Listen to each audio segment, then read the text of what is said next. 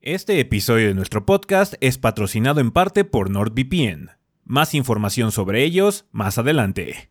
De igual forma, todo el contenido de Tres Gordos Bastardos, incluido este podcast, es en parte posible gracias al generoso apoyo de muchos fans del gordeo como tú. Muchas gracias a todos nuestros Patreons del mes de noviembre, entre los cuales se encuentran Gonzalo Tlaseca, Roberto Ariel Pailamilla San Martín, Eric Emerick, Leonardo Sánchez, Jonathan Limón Barranco, Elías Rodríguez, Luis Ocacique y Emanuel Ordóñez.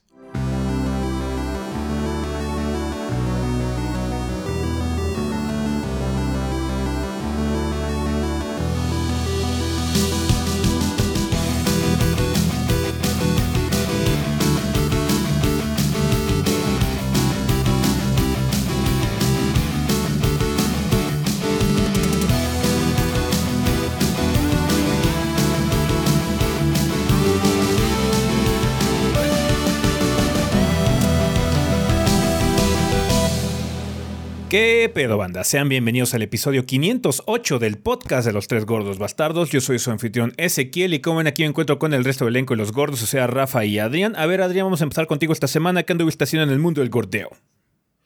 Pues esta semana eh, ya salió finalmente la mini de Tactics Ogre Reborn.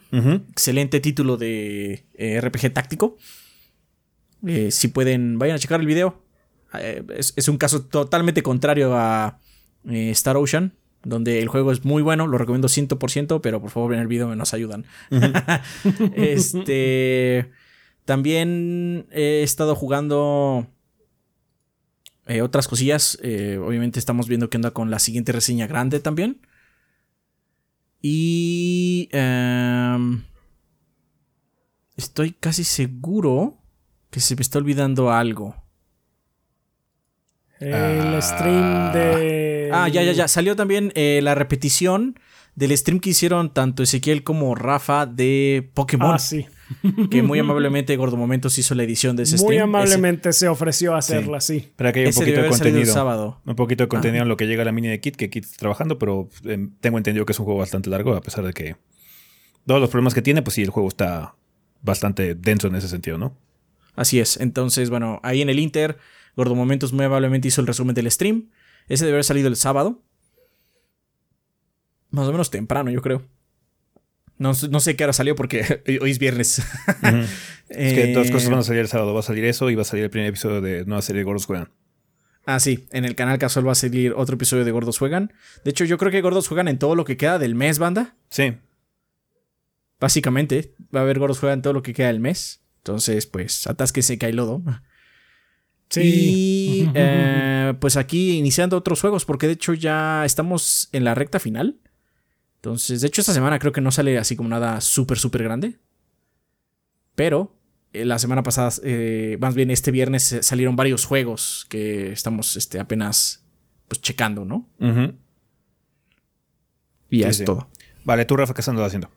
Sí, pues qué hubo, banda. Esta semana, eh, pues he, estado trabajando en contenido que pues todavía no, no ve la luz del día. He estado jugando un juego que ah, no estoy impresionado con él, pero pues me lo voy a guardar para cuando ya haya algo eh, en video eh, de qué hablar al respecto. ¿Qué otra cosa? También el martes estuvimos los tres en stream. No recuerdo. ¿O estuvieron nada más ustedes? Tuvimos el martes los tres porque fue el aniversario. Fue, fue el aniversario, tienes toda la razón, fue Bloodborne, sí. Y pues estuvimos eh, jugando los títulos de, de Gordos Juegan, que bueno, pues ya los estarán viendo después. ayer, bueno, ayer jueves que estamos grabando ahorita, Adrián y Ezequiel estuvieron en stream. Yo tuve que adelantar algunas cosas que de hecho eh, tiene que ver con el tema de la semana. Y pues sí, hemos estado atareadones, pero pues espero ya poder sacar también otro video por mi parte eh, próximamente, como que después de, eh, de la reseña de Sonic, eh, sí, no, no, he tenido mucho tiempo para, para meterle al siguiente juego, pero pues como dije, está en proceso, banda. Entonces pues sí, ya vamos, en, ya vamos ahí de gane. Está bien. Eh, pues yo lo que estaba haciendo también es trabajar en varias cosas. De hecho, salieron dos videos míos esta semana. Tuve una versión, un vistazo previo a Company of Heroes 3, eh, un nuevo juego de estrategia que va a salir el año que viene de parte de Relic, que obviamente es la secuela de Company of Heroes 2. Es un juego de estrategia en tiempo real de la Segunda Guerra Mundial. Si les llama la atención, manda por favor chequen el previo, está bastante interesante. El juego tiene una campaña dinámica que se oye bastante padre. Habrá que ver ya cuando salga el juego si realmente cumple con las expectativas o no, pero en general bastante interesante lo que está tratando de hacer Relic con ese juego. Eh, la otra cosa que hice también fue sacar reseña de DLC de Humankind, Together We Rule, este, esta primera gran expansión que tuvo Humankind. Eh, hace ya un poquito de tiempo, pero bueno, apenas tuve eh, un poquito de ventana para poder jugar el título y, pues bueno, checar cómo estaba la, la, expansión. Está bien, pero no está genial. Nada más agrega algunas cosas padres. por lo menos se ve que tiene potencial, pero siento que ahorita hay una situación de balance que no está funcionando del todo bien en el juego. Pero bueno, chequen por favor mi, mi reseña del DLC de Humankind Together We Rule. Ya están en el canal eh, principal ahí en YouTube. También estuve jugando eh, con los gordos. Este, la sesión de gordos juegan, que debió haber sido este, Trash Sailors, eh, por si quieren checarla. Em, un comentario: el audio del primer episodio va a tener una situación medio rara. Se va a ir diferente a los demás. Siento que se escucha decente. No se escucha tan bien como otros episodios porque hubo una, una situación con la grabación. Pero ya los demás episodios se deberían escuchar mejor, banda. Si por si lo escuchan así como raro, sienten que está como muy intenso en algunas partes, es precisamente por esa situación. No se preocupen, el resto de los episodios van a estar bien. Em, y varias cosas. También sigo jugando otro juego de mini, eh, que espero tenerlo ya esta semana. Está bastante largo el juego, entonces sí he estado trabajando en él. Y también viendo qué onda con la situación de los juegos que salieron el viernes, a ver qué, qué le toca a cada uno, si es que se va ver contenido. Además de estar probando un poquitín por ahí el Dark Tide, eh, para tratar de hacer por lo menos un video de impresiones o algo en los siguientes días y poder traerles contenido rápido de ese juego, porque como ya saben, ya les habíamos avisado que la reseña de Dark Tide realmente no la vamos a hacer sino hasta que salga en Xbox Series, porque es una situación un poquito complicada para PC ahorita. el juego está un poquito demandante y hay muchas inconsistencias con cuanto al desempeño. Hay mucha gente que le corre bien. Ha hecho a mí me corre mejor que me corría en el beta. Pero hay mucha gente a la que le corre peor. Ajá, entonces, sí, PC Gamer tiene un artículo bastante interesante sobre Dark Tide ahorita, sobre esa situación del performance. Entonces, em, nada más quiero jugarlo un poquitín más para darles unas cuantas impresiones sobre el juego antes de, de hablar ya de él finalmente en la reseña cuando por fin salga en la consola, ¿no? Y pues sí, nada más trabajando en eso. Eh, obviamente estando en streams, eh, todo el desmadre. Entonces, yeah, ya también banda, también se van a empezar a estrenar eh, repeticiones de streams en el canal casual. ya por fin estamos haciendo renders de eso para que también nos vayamos poniendo al corriente. Sabemos que luego tenemos lapsus muy grandes ahí, pero es que el trabajo sí se acumula muchísimo. de repente y la, tener la computadora ahí rendereando, pues bueno, puede ser un poquito detrimental para que avancemos a un tiempo correcto. Entonces, ya, ya estoy yo subiendo de hecho algunas repeticiones de mis streams. Ya se estrenó una de Fire Emblem, entonces creo que también debe haberse una de Metal Gear probablemente. Entonces, ten ahí al pendiente en el canal casual para que pues, ya estén viendo esas repeticiones en caso de que estén con ganas de ver las siguientes series, ¿no? O algo así de nuestros streams que hacemos en Twitch. Vale, eh, manda, recuerden que el día de hoy eh, es la fecha límite para que ustedes manden eh, su arte para Arto Fanarto. Esta semana deberíamos grabar ya el último episodio del año, así que por favor no se les olvide mandar su arte a artofanarto.gmail.com para que se aparezca en el 2022. Si todavía lo están perfeccionando y quieren trabajarlo y bla, bla, bla, no se preocupen, el año que entra va a seguir habiendo Arto Fanarto, pero ya ven que nos tardamos, a seguir. Ya ven que nos tardamos un poquito en empezar. Dependemos de que se junten realmente artes para poder armar un episodio. Ahorita no importa importa si ustedes ya mandaron uno, eh, si estaba ahí como volando, si ya lo tenemos ahí en la bandeja de entrada. Si gustan mandar otro, les podemos aceptar un segundo a las personas para que, bueno, no se queden con las ganas de mandar ese arte si quieren que salga este año. Nada más, por favor, no, se, no traten de que no sea particularmente expansivo eh, para que sí tampoco el, episodio dure tres horas, ¿no? Entonces, eh, muchas gracias a la gente que ha estado contribuyendo, ya ha estado checando la bandeja de entrada, algunos ya han mandado algunas cosas, entonces muchas gracias banda y espero que ya hayan mandado porque hoy, hoy se acaba, hoy, hoy es la fecha límite, así que Rápido, banda. Manden su arte fanarto para que aparezca en el último episodio del año. Va que va. Y pues sí, nada más queda pendiente todavía lo de la situación del Yabai. Espero que se estrene muy pronto. Si tengo suerte, ya esta semana se estaría estrenando por fin la versión de YouTube para Hinamatsuri para por fin darles una fecha para Taxi, que pues bueno, supongo que sería la semana que entra eh, en dado caso, pero bueno, les confirmamos en redes sociales para que ustedes estén al pendiente, banda. Y pues sí, eh, eso es todo. Estamos trabajando ahorita a todo gas por allá cerrar el año y pues bueno, ofrecerles todo el contenido tradicional que tenemos en estas fechas. Eh, hemos estado comentando, por ejemplo, en, en streams que probablemente el top de mejores momentos se retrasa un poquitín porque a este momento, al, momento de estar grabando este episodio, todavía no abrimos convocatoria. Entonces estamos esperando eh, a que se abra para más o menos darnos una, fecha estimada. Yo espero, y de hecho yo creo que va a ser hasta enero el top 10 de mejores momentos. Recomendaciones, probablemente sí las tengamos este, este año, pero todavía falta porque salieron tres juegos grandes, cuatro juegos grandes la semana pasada. Dark Tide, eh, Callisto, eh, Need for Speed y Midnight Suns salieron esta semana pasada, entonces hay, hay, algunas cosas que evaluar. Digamos que el top ya está medio armado porque hay algunas cosas que estuvimos platicando a lo largo del año de que íbamos a incluir, pero pues faltan evaluar esas cosas también, ¿no? Eh, si se retrasa por alguna razón, ya les avisaremos, banda, pero bueno, en eso andamos, andamos trabajando ahorita, banda. Va que va. también recuerden, banda, que este jueves 8 de diciembre. Son los Game Awards. Eh, vamos a estar ahí haciendo co-stream de este evento para ver todos los anuncios que se estén dando. Así que los esperamos ahí en Twitch.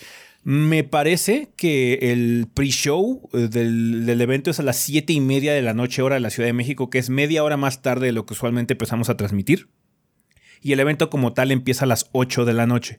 Entonces ténganlo en cuenta, si no, por favor, chequen la página de The Game Awards para que vean los horarios y hagan las conversiones correspondientes en sus territorios para que nos puedan acompañar, banda, y pásense la bomba ahí con nosotros viendo los, los anuncios de las cosas que vienen para el año que entra.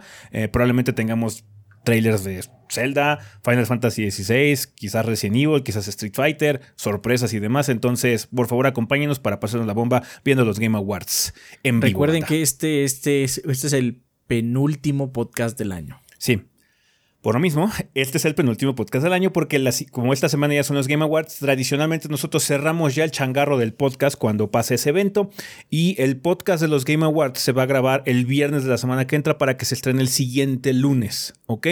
Entonces ese es el último episodio del 2022, pero no se preocupen, de igual forma como Arto Fanarto, el podcast continúa el año que entra. Probablemente regresamos a mediados de enero, banda, así que nada más nos tomaremos unas tres cuatro semanitas a lo más de descanso para poder este, reagruparnos, planear algunas cosillas todavía y pues, empezar el 2023, donde aquí está acabando este año y se ve que el 2023 va a, acabar, va a empezar cabrón porque pues, febrero también se puso bien pinche loco. Y Monster Hunter en enero, nada más for the lulz. Por los loles, sí, por los loles. Suerte noticia de eso. Entonces, recuerden que paramos porque también después de los anuncios de los Game Awards, pues ya no hay los anuncios se vuelven pequeños. Obviamente podría pasar algo grande, pero si se anuncia, yo creo que si, algo, grande se anuncia, se va a anunciar en los Game Awards. Básicamente. Generalmente es como la regla, sí. Ajá, entonces sí.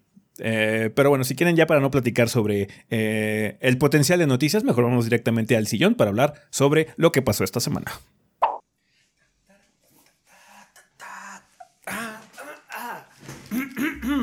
ok, es hora de trabajar en cosas muy importantes y ultra secretas del proyecto de los gordos. ¿Pero qué rayos? ¿No tengo internet? Ah, ni hablar. Tendré que ir a conectarme a la red de la cadena de hamburguesas tristes de la esquina para poder terminar el guion de la reseña de los gordos. Digo, cosas secretas. No hagas eso, Rafa. ¿Qué no sabes que conectarte a redes públicas sin protección puede facilitar a agentes maniobreros el robarte tu información? ¿Y esas cosas ultra secretas de los gordos que nadie debe conocer serán vendidas en el mercado negro para explotar tu privacidad? ¡Ah! ¿En serio? Así es. Todo el mundo ya sabe que eres mega fan de Sonic.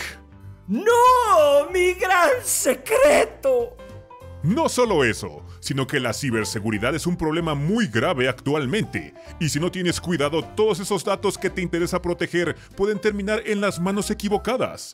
Imagínate que las claves y accesos de los gordos sean robados y su canal sea hackeado, y de pronto se dedique a vender pasaportes yugoslavos falsos.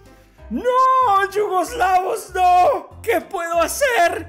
Muy fácil. Puedes utilizar NordVPN. ¿NordVPN? ¿Quiénes son? Jamás he oído hablar de ellos. Bueno, pues NordVPN es tu herramienta de ciberseguridad ideal. Con un solo clic puedes proteger tu IP y ubicación, además de cifrar tus datos para que estos no puedan ser robados. Es un recurso de uso sencillo que además tiene beneficios adicionales. ¿Beneficios adicionales? Dime más. ¿Alguna vez has querido disfrutar del catálogo de Netflix, Crunchyroll o algún otro servicio de streaming de otro país?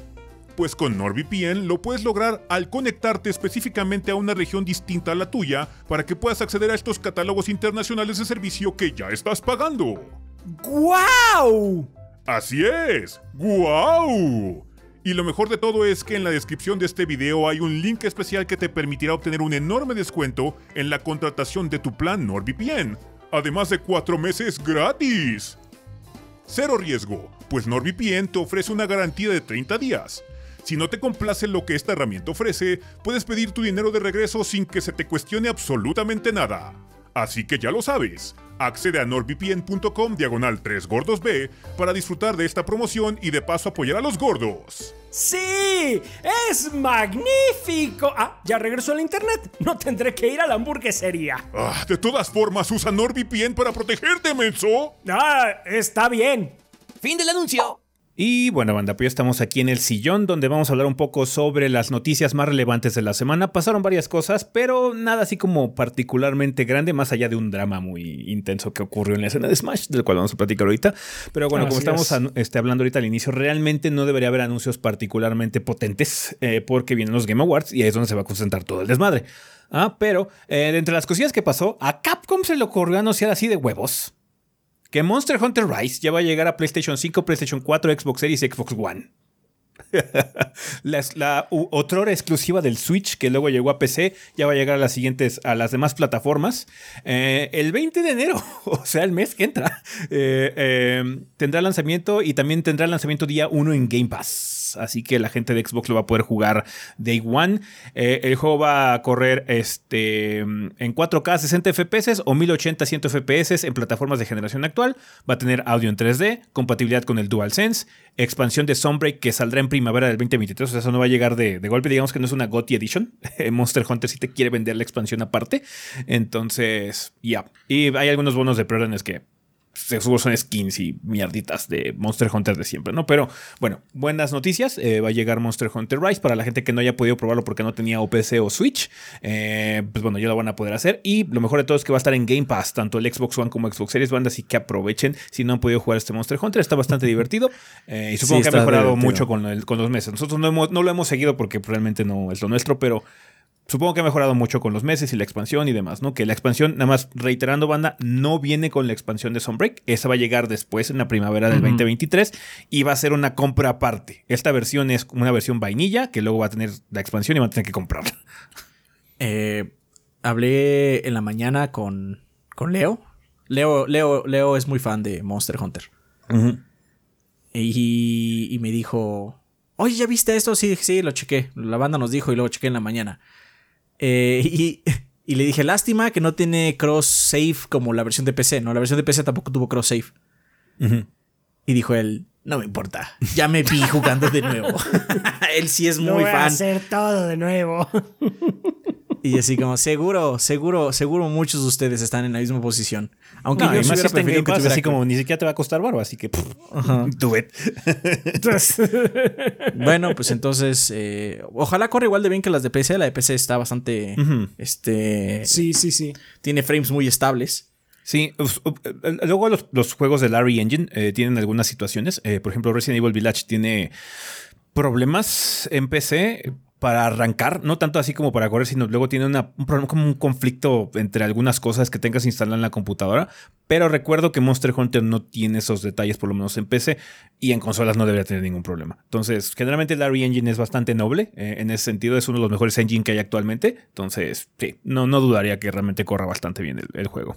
De hecho, se nota, o sea, va a haber nada más un modo 4K 60 FPS, o sea, es un juego de Switch claramente que puede correr súper fácil en el PlayStation Sí. 5 y en el Xbox Series, entonces. Qué buena noticia. O sea, salió así como de la nada, eh, pero está chido. Para la gente que no haya podido jugarlo, ya lo van a poder hacer. Hablando de cosas que eran exclusivas del Switch y la PC, también Neon White va a llegar ya a PlayStation. Cuéntanos, Rafa, cuáles son los detalles.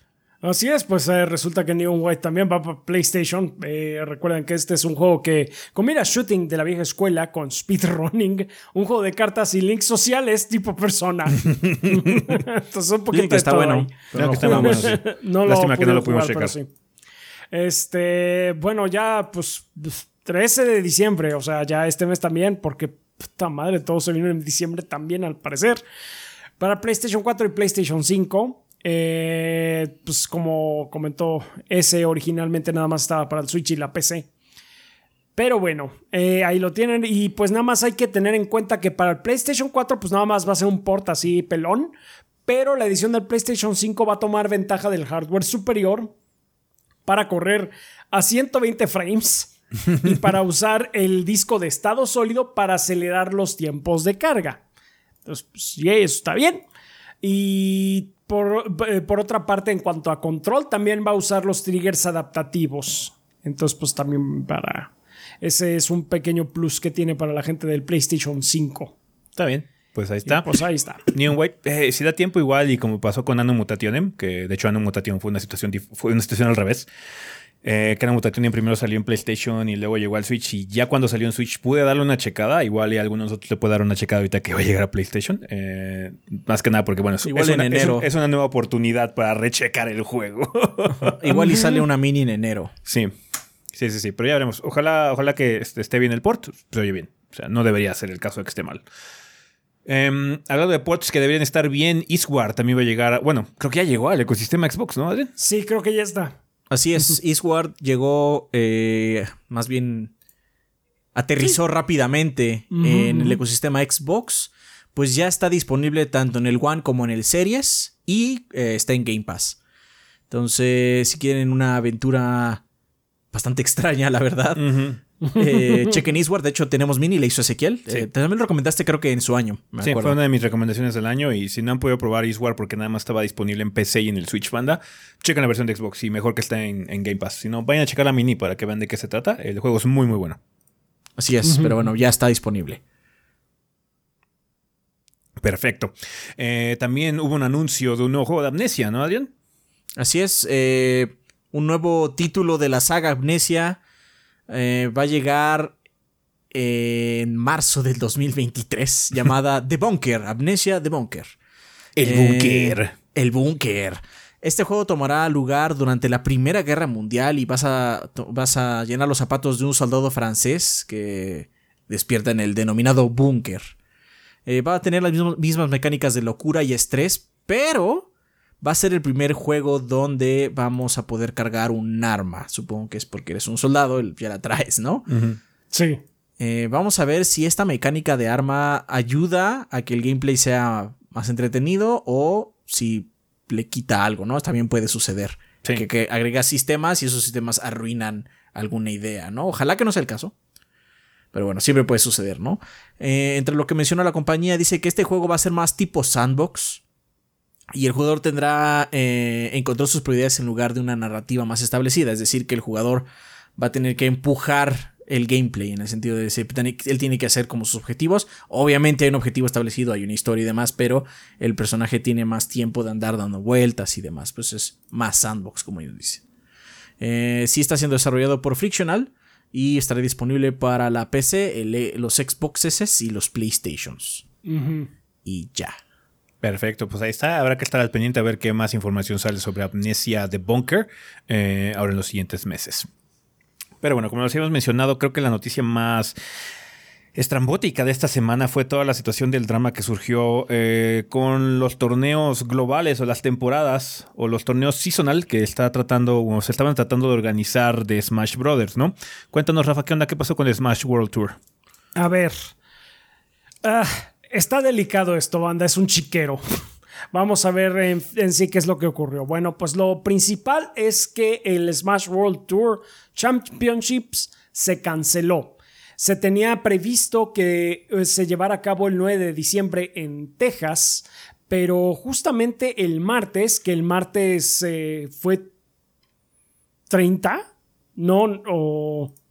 No, el el martes fue 29. El martes fue 29, o sea, estamos hablando de que un par de semanas antes de, eh, de que se llevara a cabo el torneo fue cancelado. O sea, ya los organizadores ya comentaron en, el martes en la noche eh, sobre la cancelación del evento y de, de sopetón también dijeron que el Smash World Tour 2023 completamente también está cancelado.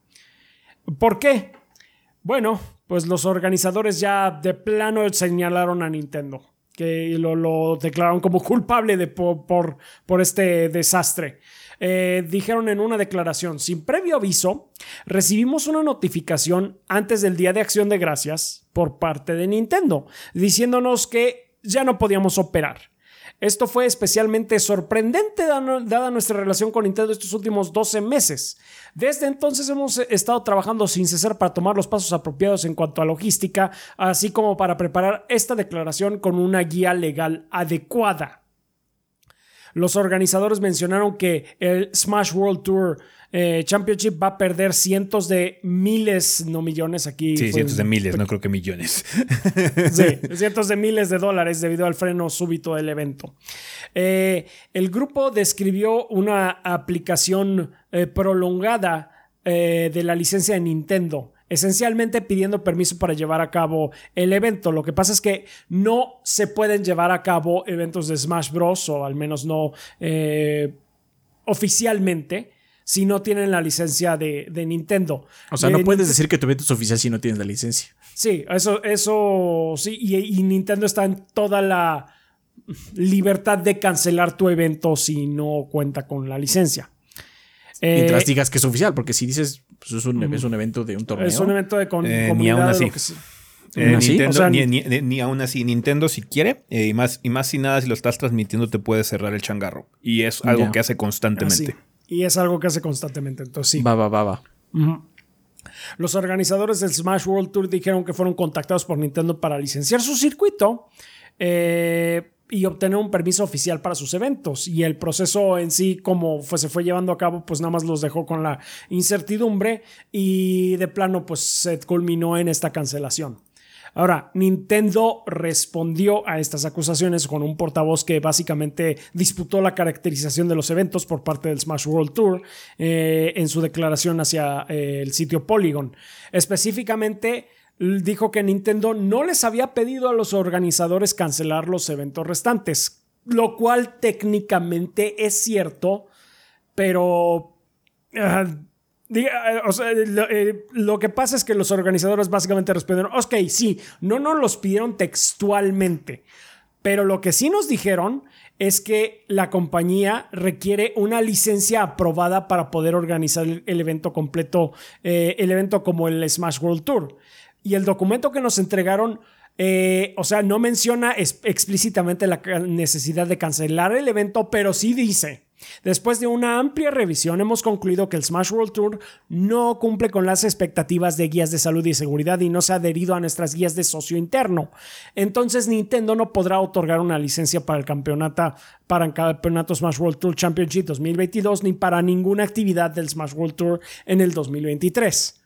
Entonces, no se lo dijo textualmente, pero pues sabe, al buen entendedor. O sea, básicamente eh, le dijo, no puedes tener un torneo sin mi licencia. No te estoy cerrando tu torneo, pero no te doy la licencia. Pero no te estoy dando la licencia. Entonces, así de, ah, bueno, entonces, o entonces me estás cancelando, básicamente. sí, o sea, me estás cancelando sin decir que me estás cancelando. Fine. Eh, y a esto se suma, eh, pues nada más eh, a toda este, esta tragedia del Smash World Tour, se suma pues el evento licenciado de Panda Global, que va a comenzar el 16 de, diciembre en Los Ángeles y ofrece un premio total de 100 mil dólares. Es el price pool, básicamente. O sea, se va a repartir entre los primeros lugares. Y ha tenido una recepción bastante amarga eh, porque varios jugadores de Smash eh, han, expresado su descontento a este torneo por la cancelación del Smash World Tour, porque se siente como si Nintendo estuviera nada más dejando al Panda Global como el único que puede manejar eh, sus torneos cuando además estamos hablando de una suma en el price pool que es menor a lo que está ofreciendo el Smash World Tour. No, y además también el CEO de Panda estuvo haciendo algunas acciones bastante shady en el último año, platicando con otros partners. Primero tratando de hacer tratos de exclusividad con algunos de los torneos que se llevaron a cabo, porque lo que es el Smash World Tour y el Panda Global que se, estaba, que se van a llevar ahorita en diciembre tratan de imitar lo que es la Capcom Cup, en el sentido de que todos los torneos que se llevan a lo largo del año te suman puntos para algunos de los dos eventos. Y Panda a huevo quería forzar, así forzar, la palabra es forzar, que muchos de los torneos tuvieran puntos exclusivos para el torneo de Panda y no para Smash World Tour. Muchos de los torneos dijeron que no. Básicamente le dije, ah, chido, no, no quiero ser parte de tu torneo. Al final Panda se tuvo que, se vio forzado a realmente a compartir el pool de, la posibilidad de que te otorguen puntos que pues, no es nada, realmente es un pinche tecnicismo nada más. Pero el CEO de Es otra Panda estu- columna en un Excel o Sí. una base de datos. el CEO de Panda estuvo haciendo algunas declaraciones y como que estuvo haciendo como que el acto de mafioso de básicamente diciéndole meses antes a la gente que no se aliaran con el Smash World Tour porque él sabía que el año que entra no iban a regresar. Sí. Ajá, entonces algo ahí se, estaba, se está gestando con la gente de Panda, hubo por ahí que yo creo que no sabemos todos los detalles, indudablemente y probablemente nunca lo sepamos realmente. Entonces va a ser un vertedero de él dijo, aquel dijo y me dijeron y bla, bla, bla. Entonces dimes y sí, diretes, básicamente. entonces sí, en- digamos que también la gente pues está reaccionando mal con Panda porque el CEO ha estado haciendo varias cosas y muchos organizadores han estado mencionando que sí. Se, eh, digamos que en conversaciones que tuvieron con esta persona, eh, él estaba como muy asegurando básicamente que no se unan a la Smash Tour porque el Panda es el único chingón, básicamente. Lamentablemente esto, que es un problema que, vamos a decir, es legal, ¿no? Es un problema legal que detiene un torneo, sea o no querido, ¿no? Al final del día lo que hace realmente este problema legal y de tecnicismos y esta cosa es, pues, quebrantar o dividir una comunidad, porque pues... Eso es lo que es finalmente cualquier juego de peleas, es una comunidad. No, y de hecho Smash World Tour eh, pintaba para ser el evento de, de eSport de peleas más grande de la historia.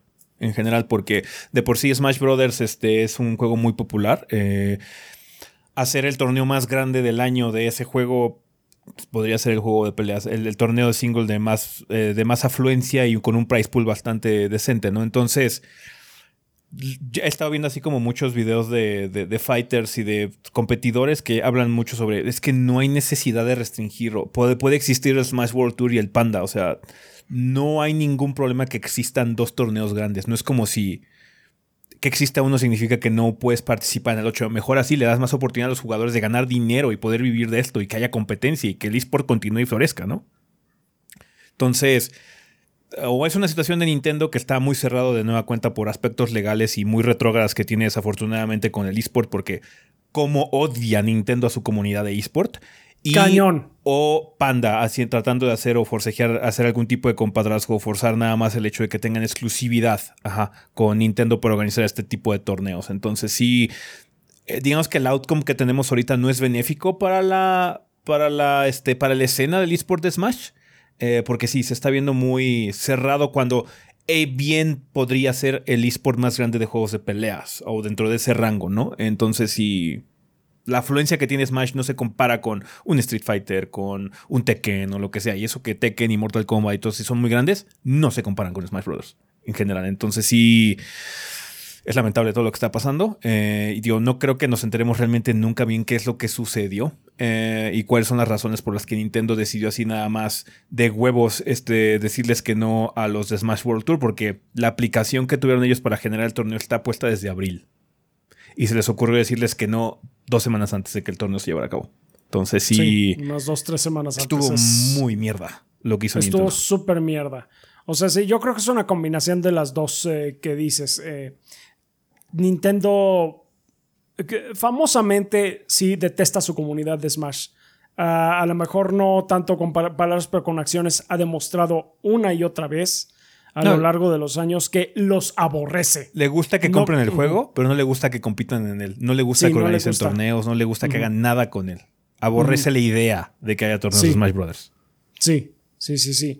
Eso y pues Panda, después de, de todo lo que estuvo pasando, pues sí parece que está buscando algo más de exclusividad. Entonces, pues sí, está... Es una noticia bastante fea, la verdad. Sí. Pero pues sí.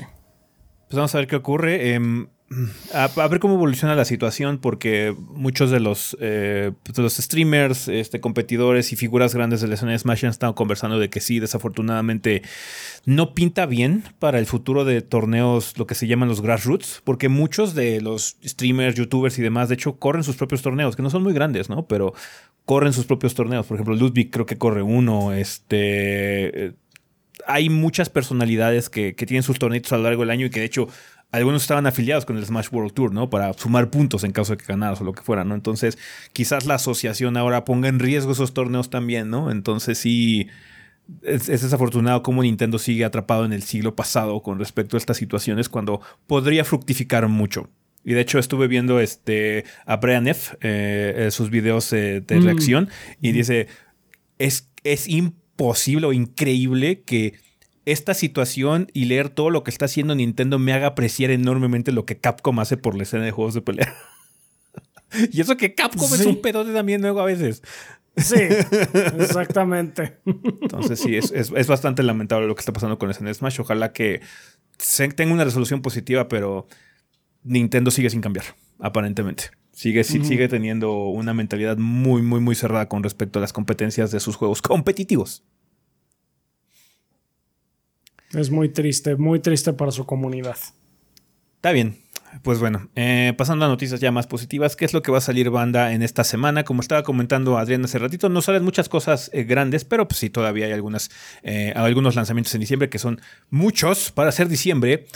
Um, el 6 de diciembre sale Hello Neighbor 2 para PC, PlayStation 4, PlayStation 5, Xbox One y Xbox Series.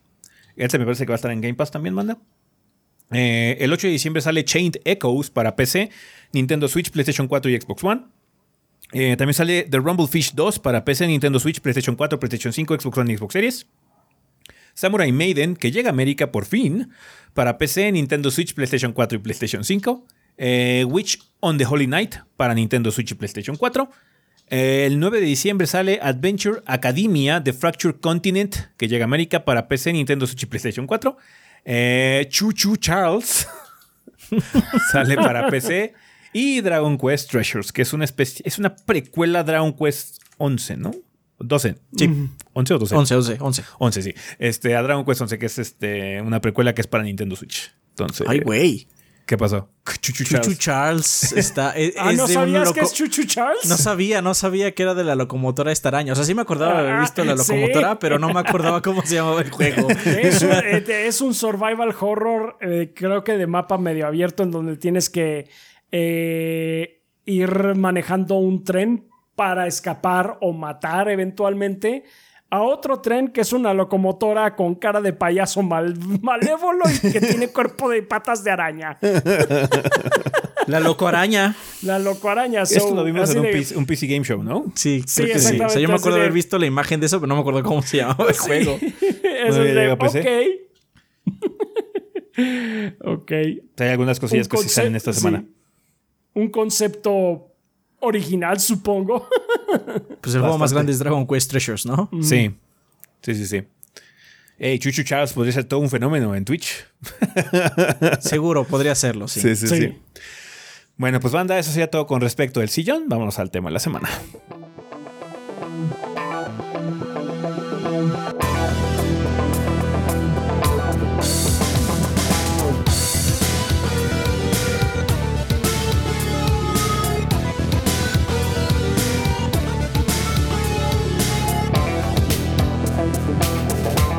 Ok, banda, pues ya estamos aquí en el tema de la semana. Vamos a empezarlo como ya es costumbre con la vida después del podcast. En esta ocasión sería episodio 507, 14 años de gordeo. ¿Qué nos mandó la banda, Rafa? Tenemos un par de comentarios. El primero de secado de Discord que nos dice: Hola gorditos, me alegra mucho seguir este proyecto en su decimocuarto aniversario y espero seguir estando con ustedes el doble de aniversarios que están por venir.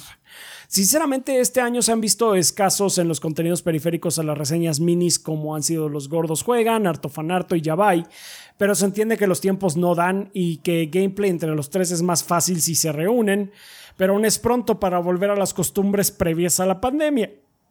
De hecho, ya se está haciendo. Estamos planeando qué onda, porque si, el episodio de Trash Sailors que se estrenó es básicamente pues, tratar de ver cómo funcionaríamos ya, mínimo regresando a que ese show en particular, que es el que uno de los que se vio más golpeados por la situación de, de a distancia, eh, sí. ya se pueda reanudar de una forma más constante, viéndonos por lo menos un día a la semana, un día cada 15 días para grabar un episodio, lo que sea. Entonces, sí, Ey. también por eso grabamos esta sesión así otra vez. Uh -huh. Así es, así es. En absoluto el proyecto ha disminuido en su andar porque hay una cantidad absurda de minis y se ha notado un aumento de los streams por Twitch que ya han rondado entre los 200, 200 y 300 espectadores regulares, lo que es una cifra saludable y usualmente no son inferiores a tres semanales, lo que es bastante contenido e incluso podría decir que me he sentido más acompañado por el proyecto este año por los streams, volviéndose en otra rutina de martes y jueves y a veces miércoles y viernes. En y a veces lunes. En mis, y a veces lunes. Los lunes son los más raros. Los lunes son Sí, más sí, sí, sí. En mis semanas laborales y de estudio. Si este es el ritmo del gordeo con tantos títulos y streams semanales, quiero pensar que cuando logremos la meta de ese, el proyecto alcanzará nuevos niveles, lo que me genera mucha ilusión. En lo personal, espero que el 2023 lo logremos y estaré profundamente feliz por ustedes y por la banda, porque nos han consentido bastante, no disminuyendo el paso y aun cuando Adrián tuvo COVID y ese falló por primera vez a un podcast. Así que, banda, entren al Patreon, estamos lograr que los tres gorditos estén de tiempo completo. Ojalá, Y pues, ojalá que se logre. Muchas gracias, Don. De hecho, logre. sí, el Muchas Patreon se ha gracias. mantenido muy estable a lo largo también todo este tiempo. Entonces, eso por lo menos nos ha ayudado mucho a, con- Nos ha a- ayudado mucho. a seguir con, eh, con la situación normal. Eh, ya ven que les hemos comentado mucho que la situación de Twitch nos jodió un poquitín y por eso también hemos tenido que buscar eh, cosas de patrocinio, NordVPN, por ejemplo. Este, em, pero Patreon ha sido una, una roca eh, bastante sólida con la cual nos hemos podido sustentar, banda. Entonces les agradecemos infinitamente a toda la gente que se haya eh, dado la vuelta por Patreon y haya decidido apoyarnos eh, con cantidades como un dólar más, lo que ustedes puedan mandar, siempre se aprecia y nunca digan que es poco porque créanos que No, como se van juntando los granitos de arena, con eso ya hemos juntado la base tan sólida que tiene el proyecto para poder mantener ahorita a Adrián y a Rafa eh, de tiempo completo con un salario decente para poder vivir aquí en la Ciudad de México, ¿no? Así es. Muchas gracias, así banda. es, así es. Muchas gracias, banda. Eh, postdata, sigo impresionado que Rafa tenga las minis más largas, siendo Tiny Tina de 14 minutos, Arceus de 15 y Capcom Fighting Collection de 20. Eh, pues son los juegos eh, eh, que dan, dan cabida para, para hablar mucho de ellos. Y pues a todos nos ha tocado. Sí. A todos nos ha tocado algo así. Todos tenemos Este, minis de de 14, 15, 15, de 14, minutos. 15. O De sea, no tenemos ninguna como la de pinche Capcom Fighting Collection. Eso no. No, esa, sí, sí. esa sí estuvo brutal. Este, porque ahí sí era hablar de eh, que, que cuántos juegos trae, como 10. Entonces, de bueno, muy rápido, ahí de lo que se pueda. Este, pero eh, de hecho, tú tuviste que recortar bastante lo de Tactics Ogre ahora que, este, que Sí, estábamos a- haciéndola. Hay dos reseñas que les di como el cortón en varias partes, porque Sí. si no hubieran sido reseñas mucho más largas. Que era la de Tactics Ogre, que sale, bueno, salió este domingo. Y la de Bannerlord. De hecho, en la de Bannerlord dijo: Podría seguir aquí hablando, pero porque hay un chingo de sistemas que no he dicho, pero no mames. Esa quedó bastante larga también, sí. pero sí, no, o sea, na- nada como la de Capcom Fighting Collection. Esa está. Sí, sí, esa, es esa es absurda. ahorita la que se lleva, esa es la más absurda de todas. Pero bueno, Sí, de minis lo único que tiene es que nada más no estamos los tres, banda. Recuérdenlo. sí. Sí. Eso Sí, es todo. Eso es absolutamente todo Sí, lo que define de el- hecho, la eso es palabra todo mini. lo que tiene la mini, porque esa también me ayudaron ustedes a grabar. Ahí todos me ayudaron a grabar, me, me ayudaron ustedes, me ayudó Mar, estuvo, estuvo cabrona esa. Pero bueno, eh, siguiendo con el eh, comentario de user. YD8ZW4ALR5V, ok, de YouTube, nos dice: eh, Hola gordos, muchas felicidades por sus 14 años de gordeo del proyecto. Yo los empecé a seguir desde hace relativamente poco tiempo, exactamente desde el 2020, cuando empezó la pandemia. De hecho, ya no me tocó ver los podcasts cuando todavía eran presenciales. Ups, Son de mis creadores de contenido favoritos porque son muy sinceros con sus reseñas y son muy transparentes con la banda. Gracias por su descomunal trabajo este año, por cubrir juegos grandes pero también juegos pequeñitos y más desconocidos de los que poca gente habla. Eh, para mí este ha sido uno de los mejores años recientes en cuanto a lanzamientos. Han salido juegazos para todos los gustos y acompañado de sus reseñas, pues qué mejor. Muchas felicidades gorditos y vamos por otro año cargado de gordeo. Muchas gracias. Muchas gracias. Muchísimas gracias. Tengo que decir que este año serían juegos muy largos. Sí. No es Sí. que fue mucho Square Enix también. Todavía no Sí. acaba Square. Sí, todavía no acaba No, Square. Sale otro esta semana. O sea, salió el juego de Todavía, Dragon todavía Quest. no acaba Square. Eh, acaba de Square. Yo, yo, yo ya estoy esperando mi siguiente episodio de Voice of Cards, seguramente. Sí, está, eso está pesado. Pero bueno, Sí. este, sí, pues sí, de hecho hubo muchas minis. Ahorita llevamos creo que 60 y... Ah, no, 70 con la del domingo. Es que ahorita la lista dice 69, pero nice. Pero este, 70. Sí que él tiene otra 71. Yo tengo otra 72. Rafa tiene dos más 73. Por mí no es 74, con la de Kit también. 74, Mínimo. 75 vamos a hacer este año, sí. Está puerco. Sí, 100 especialmente son- juegos hay, en hay- hay total, unos con juegos todas muy largos, grandes. Y previos. Porque, o sea, De a tres días por juego, más o menos. Tres días y medio por juego. yo hice previo de Floodlands y ya salió el juego, banda. Nada más no me ha dado tiempo de jugarlo. Igual y la mini sale en enero. Rafa, Rafa está anonadado. Sí. Yo tengo ahí atorado Singularity que he querido hacerle mini, pero pues no he podido. No he podido ni empezarlo, güey. Entonces sí. O sea, yo no pude enero, tocar Monkey. Island. Y, y le tenía muchas ganas a Monkey Island. y Hubo varios nada. juegos ahí que, que se quedaron atorados y todavía, y sí, es que todavía faltan largos, me, me queda uno más o menos relativamente corto y otro que no sé cuánto me va a llevar, banda. Igual y la reseña del último que tengo en mente va a salir en ya el año que entra, pero ya veremos qué tal. Sí, pero muchas gracias por, por acompañarnos, banda. Estuvo padre, estuvo divertido, hubo momentos altos y bajos. Tuvimos nuestra reseña este año, este, este año sí tuvimos nuestra reseña más exitosa jamás. Así es. La del Elden Elden. Ring. Elden. Y la segunda, que fue Ragnarok. Ragnarok. Vale, pues muchas gracias, banda, a la gente que ha dejado comentarios. Este, seguiremos checando a ver si dejan un poquitín más. Eh, luego también dejan en fin de semana o algo así para leer sus comentarios respecto a nuestro desempeño en el año. Pero bueno, eh, vamos a pasar ya al tema de la semana, pero eh, este va a ser un tema de la semana especial, banda. Es una sesión extraña, ya que en esta ocasión tuvimos la oportunidad de platicar eh, con gente de Techland que trabajó en Dying Light 2. Tuvimos una entrevista muy especial para platicar un poquitín sobre básicamente aspectos narrativos en un juego de mapa abierto. Lo malo es que esa entrevista pues es en inglés, eh, más que nada porque el estudio es polaco, entonces sí, el, el único lenguaje que tenemos en común es el inglés. entonces eh, tuvimos que hacer la, la- la- la entrevista en inglés.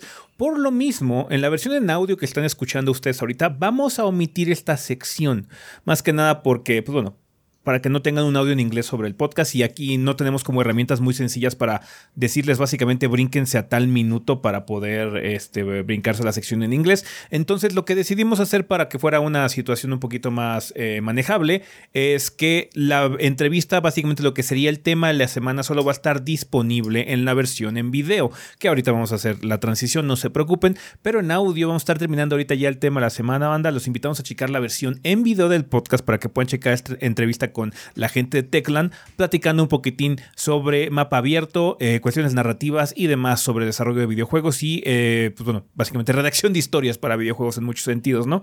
Eh, la También entrevista diseño de mundo abierto. diseño de mundo abierto. Diseño del mundo abierto. Es, fue una entrevista que siento que tiene mucho valor, la verdad, banda, porque sí, eh, el señor Timon sí fue muy amable y, y habló mucho respecto a toda su eh, la experiencia no solo de, eh, de participar en Dying Light 2, sino a eh, desarrollar juegos en general. Entonces, para todos los que estén interesados en esto, yo la neta creo que sí les eh, puede esclarecer varias cosas. Sí. Entonces, banda, vamos a terminar aquí ya la sección en audio, así que nos podemos ir ya a la sección de comunidad.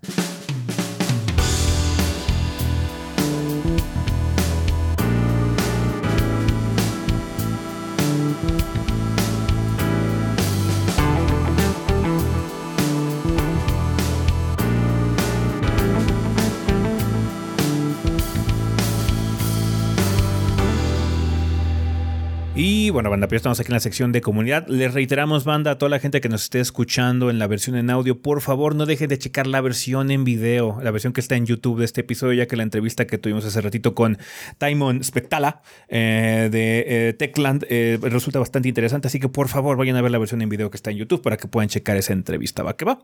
Bueno, ahora sí, entrando ya a la sección de comunidad, como siempre banda, es momento eh, esencial y necesario para agradecerle a todos nuestros patrocinadores oficiales que como ustedes saben son todos nuestros Patreons que donen 20 dólares o más durante el mes correspondiente. En este caso ya sería diciembre banda, ya estamos entrando en el último mes del año, les agradecemos infinitamente que hayan decidido apoyarnos por un mes más, que se hayan quedado con nosotros aquí, eh, dando su granito de arena en Patreon para que podamos seguir trabajando y trayéndoles contenido. Ya saben banda que si entran a patreon.com diagonal 3 gordos, ve, ustedes pueden ver cómo pueden apoyar este proyecto de forma económica con cantidades tan manejables como un dólar al mes, que se traduce según Patreon a 30 pesos.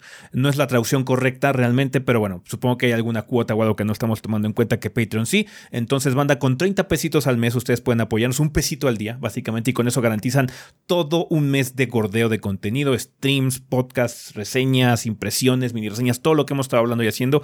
Con eso pueden ustedes apoyarnos y eh, ayudarnos a garantizar que haya muchos más meses y años de gordeo. Así que muchas gracias, banda, por apoyarnos a través de Patreon.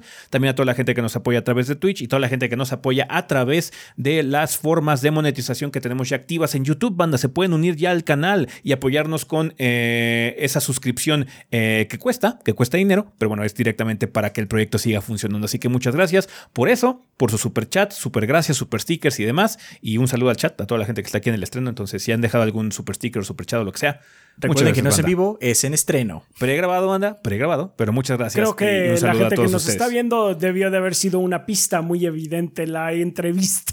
Sí, sí. pero bueno. No, aparte eh, siempre decimos que estamos grabando en viernes. Sí, sí. sí. Rafa, ¿quién patrocina el podcast durante el mes de diciembre? Muy bien, comenzamos con Mauricio Glespan, que nos dice: Saludos gorditos y banda, espero que se encuentren muy bien. Mi nombre es Mauricio, staff de Technologic PC Gaming and Workstation, donde nos dedicamos al ensamble y venta de computadoras, ya sea desde una PC para hacer sus presentaciones de cómo empujar una piedra mientras miran un podcast de los tres gordos B, hasta una PC de la NASA para correr Omnibus en 4K a 240 frames por segundo. Invito a toda la banda gordeadora a hacer sus cotizaciones a nuestro Instagram, technologicpc.19 o nuestro Facebook Technologic19 y checar nuestras promociones del buen fin. Eh, vamos a tener PCs gamer desde 15 mil pesos. Además, cualquier persona que venga por parte de la banda gordeadora y lo mencione al hacer la compra de su PC se llevará gratis un periférico para su nueva PC. Radicamos en la Ciudad de México, pero hacemos envíos a todo el país. Muchas gracias por el espacio gorditos y recuerden mantener limpias sus PCs. Mucha suerte con el proyecto. Gracias, Mauricio. Eh, saludos. Aaron Torres nos dice, saludos gorditos, posibles invitados y banda. Les recuerdo que soy un diseñador gráfico freelance y les vengo a ofrecer mis servicios. El precio lo podemos razonar en privado, pero como voy empezando, prometo brindar una tarifa baja. Pueden seguirme y contactarme en mis redes sociales. Pueden seguirme en Facebook como Creativimás, es Creativi y el símbolo de más. En Instagram como arroba creativimás con todas las letras. En Twitter como arroba creativimás con todas las letras. O pueden mandarme correo por creativimás con todas las letras arroba gmail.com. Esta semana quisiera saber cuáles fueron sus canciones artistas más escuchados de Spotify este año. Uy, yo casi no oí Spotify este año. No he checado. No he checado la lista esa que te hace Spotify. Entonces no sé, porque yo lo que tengo es una lista. O sea, si hay una canción que me gusta, si la encuentro en, cualquier año, no importa, tengo una lista que se llama random. Y si me gusta la canción, se va a ir a la lista random. Y esa canción, esa lista tiene, no sé, no sé, un chingo, tiene un chingo de canciones. Tiene horas y horas y horas y horas de música. Y es la lista que pongo cuando lavo los trastes, cuando salgo a caminar, cuando hago cualquier cosa que use con música. entonces, esa lista de Spotify siempre me dice cuál fue el que más salió en random, básicamente. Entonces no sé cuál es, la verdad. Ya. Yo no sé cuál ha sido el más, pero estoy checando mi lista y son los de siempre. O sea, es Rexop, mucho Droid Bishop, mucho Quixotic también, eh, mucho Days, eh, mucho Bravo, que es muy bueno también. Entonces sí, mucha de mi música es siempre, obviamente, porque también sacaron muchos discos este año, entonces estuve escuchando también a Radar, a Judge Beach también, muchas cosas, realmente. Entonces tengo mucho, mucha variedad. No sé cuál sea el que más escuché, pero se- sí, sí, se oye, se oye correcto. Además el soundtrack de Finals. Además Ah, del soundtrack de Final. Bueno, eso sí. Siempre tengo a Soken ahí entre mis más escuchados del año. Yo tengo Sí, muchas. sí. En Celeste Random tengo un buen, dependiendo de así, tengo un buen de todas las expansiones de Final 14. Sí, bien cañón. Muy bien. Eh, continuando con consultorio dientes limpios, nos dice, buen día comunidad 3GB, ¿listos para el cafecito champurrado o ponche de estas épocas? Si les duelen los dientes al tomar cosas calientes, pueden tener un problema. No esperan a que se haga más grande. Visítenos en una consulta de valoración y, y eviten molestias a futuro. Recuerden que al ser de la comunidad 3GB, su primera consulta con nosotros es completamente gratis. Contáctenos por Facebook, Consultorio Dental Dientes Limpios. Pregunta, ¿existen juegos basados en libros que no hayan sido antes películas? Pues antes de la serie sí, El Witcher. El Witcher. Witcher es Sí. uno. El Invencible. El Invencible. Ahí De- viene. Sí, sí, sí. sí, El Invencible. Metro. Metro. Metro. Mm, sí, sí. Mucha, co- mucha cosa de Europa del Este, ¿eh? Sí, sí, sí, sí. es para que te deprimas, así chingón. Así es, pura miseria. Muy bien. Ah, ese del pues, Invencible se ve bueno. Sí. Ojalá lo esté. Ojalá lo esté. Se ve bueno. Ojalá. La música está buena. De hecho, el, el- el- el- el estudio que hace el juego, de vez en cuando pone esa, eh, piezas en YouTube de esta, esta canción la, la vamos a poner en el juego. Ujú. Así es. Muy bien, pues ahí lo tienen. Muchas gracias, consultorio. Dientes limpios. Mega Mario X4 dice, banda, los invitamos a verlos en Objetivo Secundario en YouTube. Para nuestro capítulo 113 decidimos hablar de los verbos votar y votar. Así que hablamos de los juegos que votamos y no terminamos para cerrar el podcast con nuestras votaciones a los Game Awards. Perfecto, pues muchas gracias Mega Mario. Eh, un ángel guerrero nos dice, qué dolor, qué sufrimiento, qué horror y qué buen juego. Saludos entrenadores desde Critical Hit Pokémon Podcast, donde ya jugamos Escarlata y Púrpura de cabo a rabo. Un lanzamiento muy agridulce, eh, ya que se ve que el juego tiene muy buenas ideas, pero la ejecución fue pésima. El ciclo de juego y la historia son excelentes, pero, la falla, pero falla terriblemente en desempeño y calidad. Los invito a ver nuestro podcast, una miniserie donde analizamos los juegos en sus dinámicas, los Pokémon y su historia. Ya Nintendo salió a dar la cara por Game Freak a decir que habrá parche. A salvar su propia cara, yo diría, más bien. A salvar su propia cara, sí. Porque ellos lo están publicando al final del día, ¿no? Sí, sí, sí, sí. Y, o sea, como dijimos en el podcast pasado, si hubiera sido un juego 100% Nintendo, o sea, no hubiera salido en ese estado, perdón. No.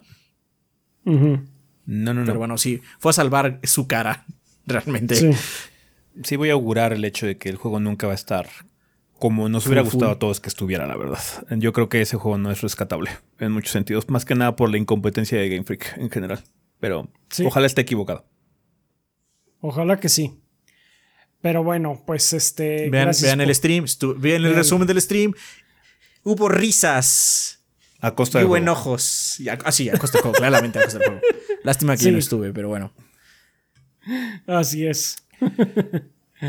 Muy bien. Pues muchas gracias, un ángel guerrero. Mauro X147 dice, gordos, buenas tardes, espero que se encuentren bien. Escuchando el último podcast sentí que este año hubo muchas minis. Sin embargo, me da esa sensación que a veces el trabajo les abruma. Dicha situación me hace plantarme la duda si en algún momento entrará un cuarto gordo, Kid les ayuda pero no está al full creo, Nope. o que ese entre a full time a los gordos. Estando ese a full time se aliviaría la carga. Pues sí, Esta ten- está- yo tendría más tiempo para poder trabajar y sa- que yo saque, haz de cuenta. Luego me tardo, sabes que una mini en dos semanas, podría sacar una mini por semana tal vez. Entonces eso ayuda, los números a la larga durante todo el año se acumula. Sí. También depende Este- mucho del año, porque este año Este año hubo mucho Square. O sea, Square Es- nos es que vino a joder con largos. lanzamientos de horas y horas y así como... juegos muy largos, muy, muy, muy largos. Ese es el problema más grande. tantos JRPGs que ya I don't o sea, veo veo Harvestella, por ejemplo, y así de esto es Bravely Default 2. Again. en sea, mucho sentido. Ay, sí. O sea, o sea, el año ha estado tan cargado de pues JRPGs y juegos como de esta envergadura que este año salió el Stranger of Paradise, el Final Fantasy Origin. Yo ni me acordaba. Ya ni me acordaba. O Sí, sea, ¿no? el otro Sí, día estaba checando las listas. Ah, sí, es cierto. Salió este juego este año. Otro RPG, otro JRPG, ¿no? hay reseña grande y todo, pero siento que lo jugué el año pasado, ¿no? Este, por las cantidad de horas. Porque este año también fue Triangle Strategy. Este año también fue este. Pinche Tactics Ogre, Star Ocean, Harvestella. Chronicles. Diofield Chronicles, la mierda es esas de cartas del Chaps.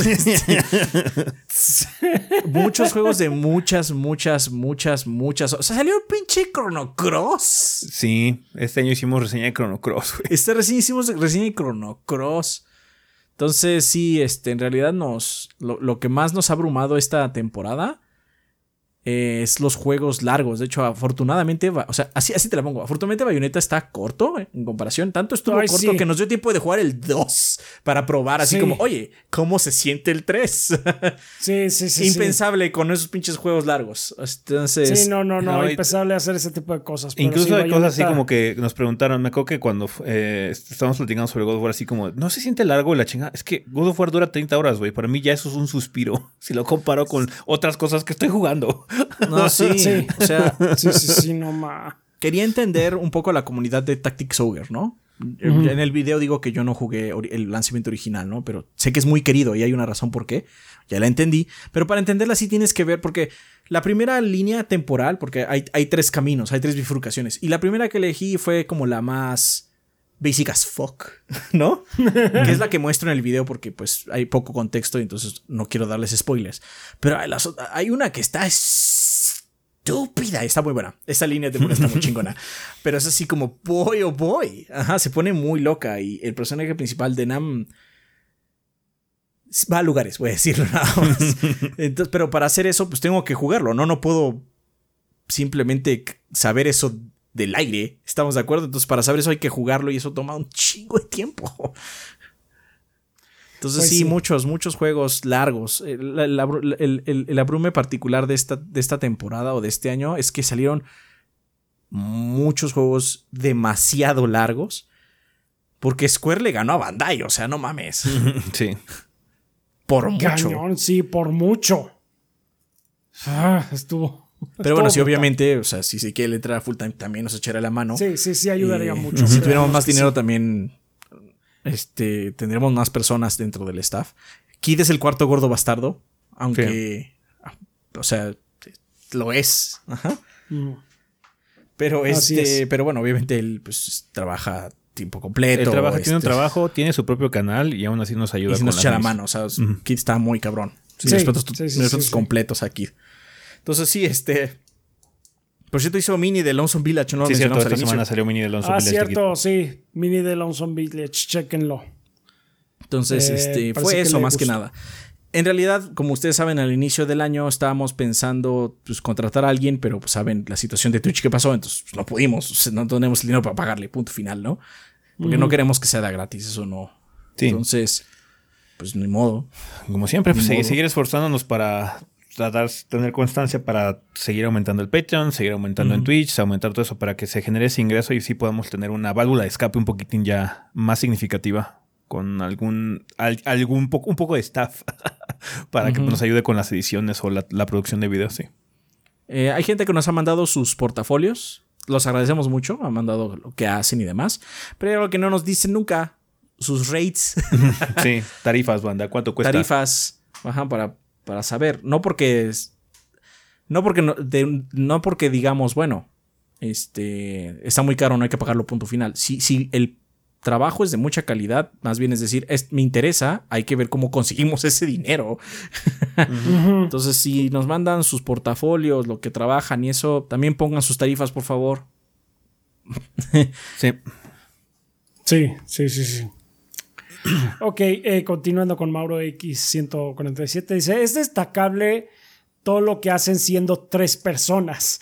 Gracias a mi empleo pude comprarme hace poco un Play 5. Desearía saber qué consejos me darían para cuidar la consola que estoy reteto. Cómprate un protector. en Amazon venden protectores o fundas para la consola para que cuando no la estés usando la puedas tapar y no se empolve. Y eso es todo. Lo demás, nada más cómprate también un. O, latitas de aire comprimido o una pistolita de aire comprimido para darle sopleteadas así de vez en cuando. Y pues trates de limitar la, el polvo lo más que se pueda dentro del ventilador, que eso es lo que eventualmente, si se acumula mucho polvo en el ventilador, es lo que hace ruido. Así es. Ah, ¿Algún día habrá un video de haciendo mantenimiento a tu consola con los gordos o paseando por el Museo de los Gordos mostrando sus consolas y anécdotas que tengan con ellas? Particularmente yo sí lo miraría mucho. No sé en cuanto al primero de haciendo No hacemos mantenimiento. No, O sea, no, lo li- not really. limpiamos, limpiamos nuestra, nuestras consolas, eso, pero no le cambiamos la pasta térmica ni nada. Yo no he no. tenido ese problema. O sea, realmente No. es que a mí me pasa, pues mi consola está bien, yo la limpio regularmente sí, una sí, vez sí, al la mes. y, limpio pues, ya, pero- Con eso me ha funcionado. Y Sí, nuestras sea- consolas están corridas. Usadas, sí. Sí. Pero, Usadas, o sea, pues- sería un video de 30 segundos, nada más pasándole el aire comprimido y ya estuvo. Y ya, eso es todo. Y ya, este. Ah, sobre la colección siempre hemos tenido en la mente, de hecho los hemos dicho varias veces que pues estaría bueno mostrar así nuestra caja retro, pero pues, no lo hemos hecho. No, sí, no, está canijo ahorita. Pero bueno. Eh, me despido de ustedes deseándoles buenos éxitos y tomen 3 litros de agua al día para cuidar sus riñones, además de hacerle promoción desvergonzada al canal de Twitch Sparda HK. ¿Algún headset que recomienden? HyperX, Cloud 2. Sí, nos, Sí, nos sí, sí, funcionado bien. O el, o Cloud sí. Core también. Si El no, Cloud Core también es bueno. De hecho, Sí, son sí, sí. Funcionan bien. Así También es. si no... Es más raro ahora, pero si te quedan unos chido... O sea, si vas a una tienda y te los puedes probar. Ya no existe Best Buy, ¿no? Pero antes puedes hacer eso ahí. Si queda chido. Generalmente es raro que un- un- unos headsets estén malos, ¿no? Eh, Depende mucho también de la forma de oreja, porque, por ejemplo, estos de Sony, los Pulse, tienen el, esta cosa muy circular, siento yo. Y entonces puede ser un poco cansado para ciertas formas de oreja. Porque ya ves que los HyperX son como más Son elípticos, entonces siento que se adaptan mejor. Entonces depende mucho también de eso, pero sí, HyperX es muy bueno. Son muy cómodos. Aquí están, aquí están los HyperX, los Cloud 2. Digo, la, la, la cosa esta es más elíptica, entonces más yo ovalada, es más sí. cómoda. Sí, sí, sí. Pues bueno, pues ahí está eso. Ok, seguimos con Selmonelo que dice, después de 13 años de verlos religiosamente y escuchar su podcast semana a semana, hoy por fin pude unirme y como se debe siendo un Lord Von Von. Gracias. Uh. Gracias, Selmonelo, un OG. Sí, Felices sí. 14 años y con eh, que este pequeño apoyo ayude a que el gordoteísmo gane la partida de Civilization in Real Life, ok. Hay que, te- hay que tener miedo en esa partida, ¿eh? Sí. Así es. Muchas gracias, El Monelo. Gracias, el Monelo. El Witcher nos dice, buenas señores gordos, espero que estén bien, listos para las vacaciones de fin de año. Yo espero poder retomar algunos juegos que tengo en pausa, pero ahora que soy todo un señor de padre de familia, obviamente se me dificulta un poco. Ah, y también porque no tengo vacaciones de fin de año. Ouch. Au. Lástima. Una, sí. Una pregunta que, ¿qué leyendas urbanas podrían mencionar sobre las consolas o videojuegos? Me explico, recuerdo que cuando era pequeño mi mamá no nos dejaba tener unos Nintendos porque decía que dañaban los televisores. Eso siempre escuché en los adultos, aunque nunca supe a nadie que se le dañara el televisor por conectar una consola de las antiguas. No, no pasaba. No, no pasaba. Sí, sí, esa también No es una, que pasaba por aquí Sí. me habían dicho lo mismo, pero no. Not real. Not real. Aunque ahora que lo pienso, seguro era una estrategia para no comprarnos nada. No, pues era un rumor que corría por... Era una leyenda urbana. Sí, era una leyenda. Era un rumor. urbana. Sí. En este aspecto, he de decir que mi primera consola fue un Polystation, esas consolas clones que salieron a inicios de los 2000 y traían nueve- 9.999 juegos, de los cuales en realidad solo eran como 10 y el resto eran puras versiones raras de los primeros 10. De igual forma, mi hermano y yo lo disfrutamos mucho. Está bien. Un saludo, muchachos. Un gran placer apoyarlos. Se despide su amigo El Magias. Está bien, No, pues además de esa que mencionas, no recuerdo otra. Pero sí, esa que mencionas, de hecho, también me tocó. Entonces. Yo recuerdo dos, pero no eran de consolas así como. No, no era externo, era dentro de la comunidad. Mm. O bueno, dentro de la comunidad me refiero a los amigos que, míos que eran gamers, ¿no? O la gente que hablaba luego a, a algunas cosas como escribían a Club Nintendo. Y es que tanto en el cartucho de The Legend of Zelda Ocarina of Time, como en, el en la caja de GoldenEye, tiene atrás lugares que no puedes acceder en el juego que no están. Mm. Eh, en, en el de Ocarina tiene una, una hada que no sale en el juego. Sí, luego tenían eso, pero eso Y- era más bien porque este, se agarraban versiones tempranas Sí, o para, para, para, hacer el empaquetado, pues Para hacer el agarraban fotos empaquetado, viejas. sí. Bueno, más bien tempranas porque había que hacer todo el trabajo antes, ¿no? Antes sí. Ah, sí. Pero, y en GoldenEye hay un- una, una imagen de... Es un nivel que sí existe en el juego, pero ese cuarto no existe. Entonces había muchos rumores de cómo entrar a ese cuarto, que es un cuarto secreto en GoldenEye, o cómo si podías conseguir a, ¿cómo se llama? A ver esa hada en particular en Ocarina, ¿no? Eran mentiras, obviamente, pero este eran rumores que existían alrededor de estas imágenes que pues eran falsas, básicamente. Sí. Así es. Ok, eh, pues ahí lo tienes, el, el Witcher. El brujete. El brujete, el magias. Está bien. Eh, Rulon Kowalski dice: Con las entrevistas me di cuenta de dos cosas. Tengo que mejorar mi audio y mi equipo de grabación. No se me entiende nada. No, pues Bueno, no, también- no pedimos que tuvieran micrófono chingón. Sabíamos que Ah, sí, tener un o headset sea. normal o unos pods, AirPods normales, lo que sea, ¿no? Entonces, No era su obligación. no era tenerlo, obligación o sea. tener un buen audio. Eh, en otras cosas, Kid compartió estos días una foto de la grabación del podcast 158. Ese episodio tiene dos cosas interesantes. Ese azotando la mesa, minuto 34 aproximadamente, y su degustación de Kit Kats japoneses al final. Saludos. No me acordaba. Yo, o sea, me acordaba de que los habíamos comido, pero no, me- no sé qué episodio era. Sí, No fue sé, hace no mucho en tiempo, solo sé eso. Así es. Estuvieron ricos. Sí. Belcir que dice: Buenas gorditos, si entiendo bien los podcasts ya están por entrar en vacaciones, así que no que me queda más que decir felices fiestas, que los vinos fríos y calientes no falten en sus mesas y obvio, obvio chocolate caliente también, que la tragadera de Guadalupe Reyes no los deje en el hospital ni genere más riqueza en sus doctores dentistas y o nutriólogos, y si Santa les deja solo carbón, que sea suficiente para una carnita asada, que el gordeo es eterno. Está bien. Gracias. Está bien, está bien. Gracias, Belcir. Yo estoy ya muy preparado para las vacaciones, ¿eh? Yo las veo muy lejanas por todo lo que hay que jugar. Yo sé, pero cuando lleguen, yo ya estoy preparado. Así es.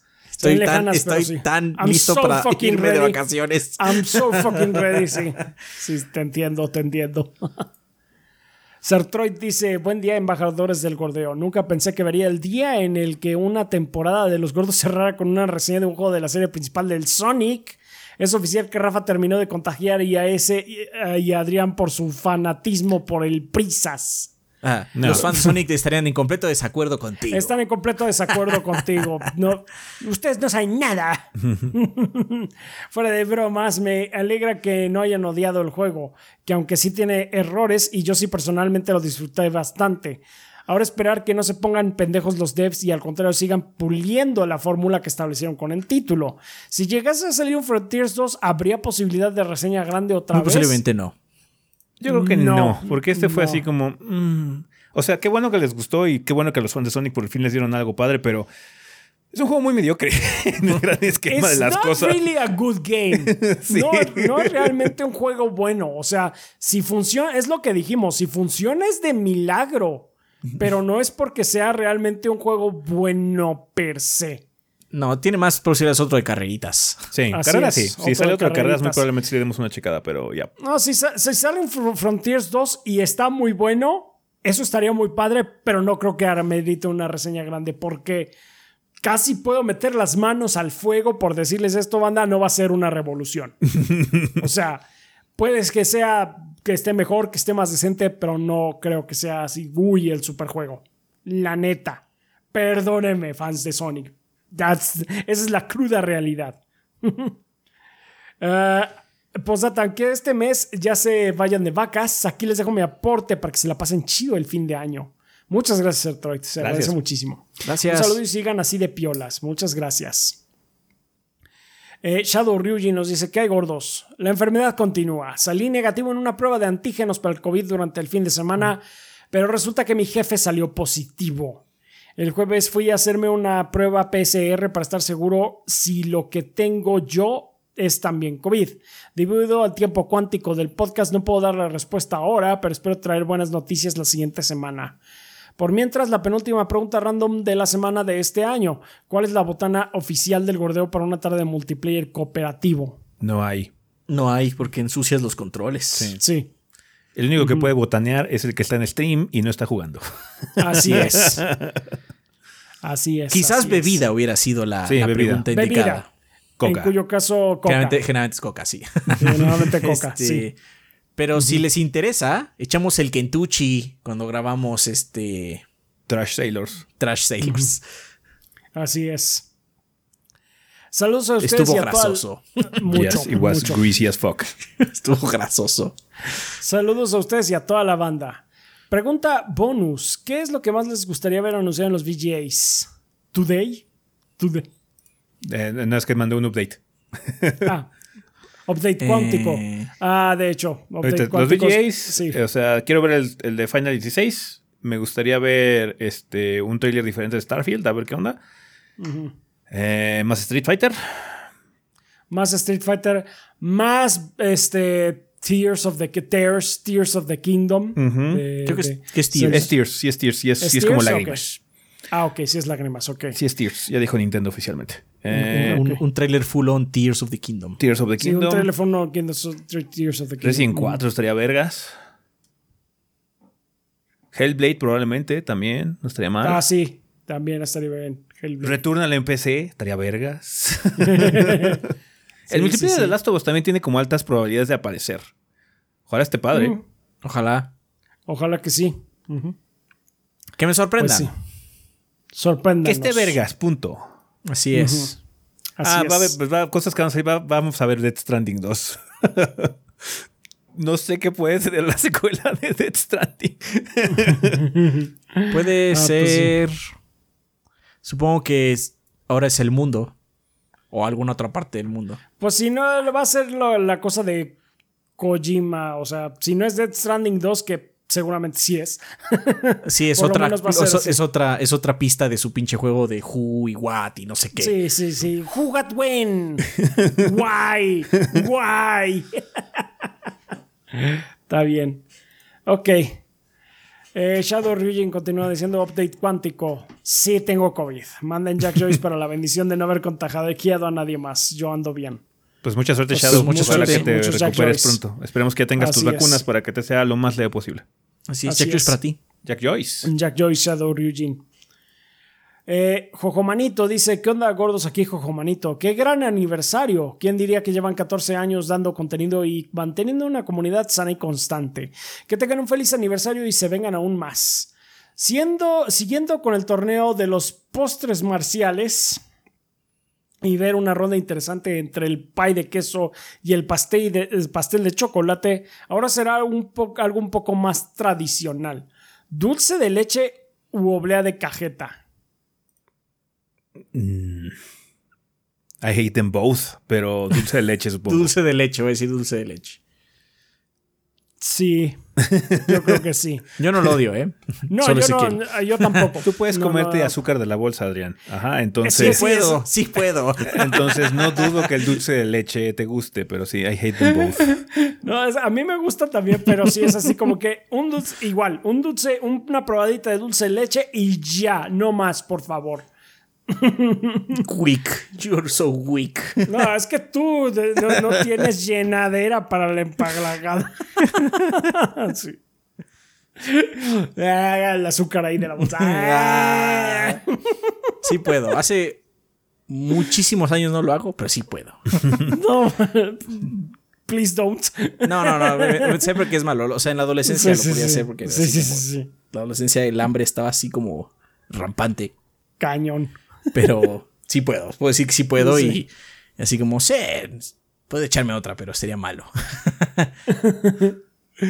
Ahí está. Bueno, gracias. Este, siguiendo. Ya pasada esta contienda, ya se registraron para la segunda beta cerrada de Street Fighter 6. Sí, ya me registré Eh, yo y ya registré a Gordos. Rafa no se tiene que registrar porque afortunadamente, como dijeron eh, los de Capcom, quienes ya eh, tuvieron su participación en el primer beta, están automáticamente seleccionados para el segundo. Entonces, ¡yay!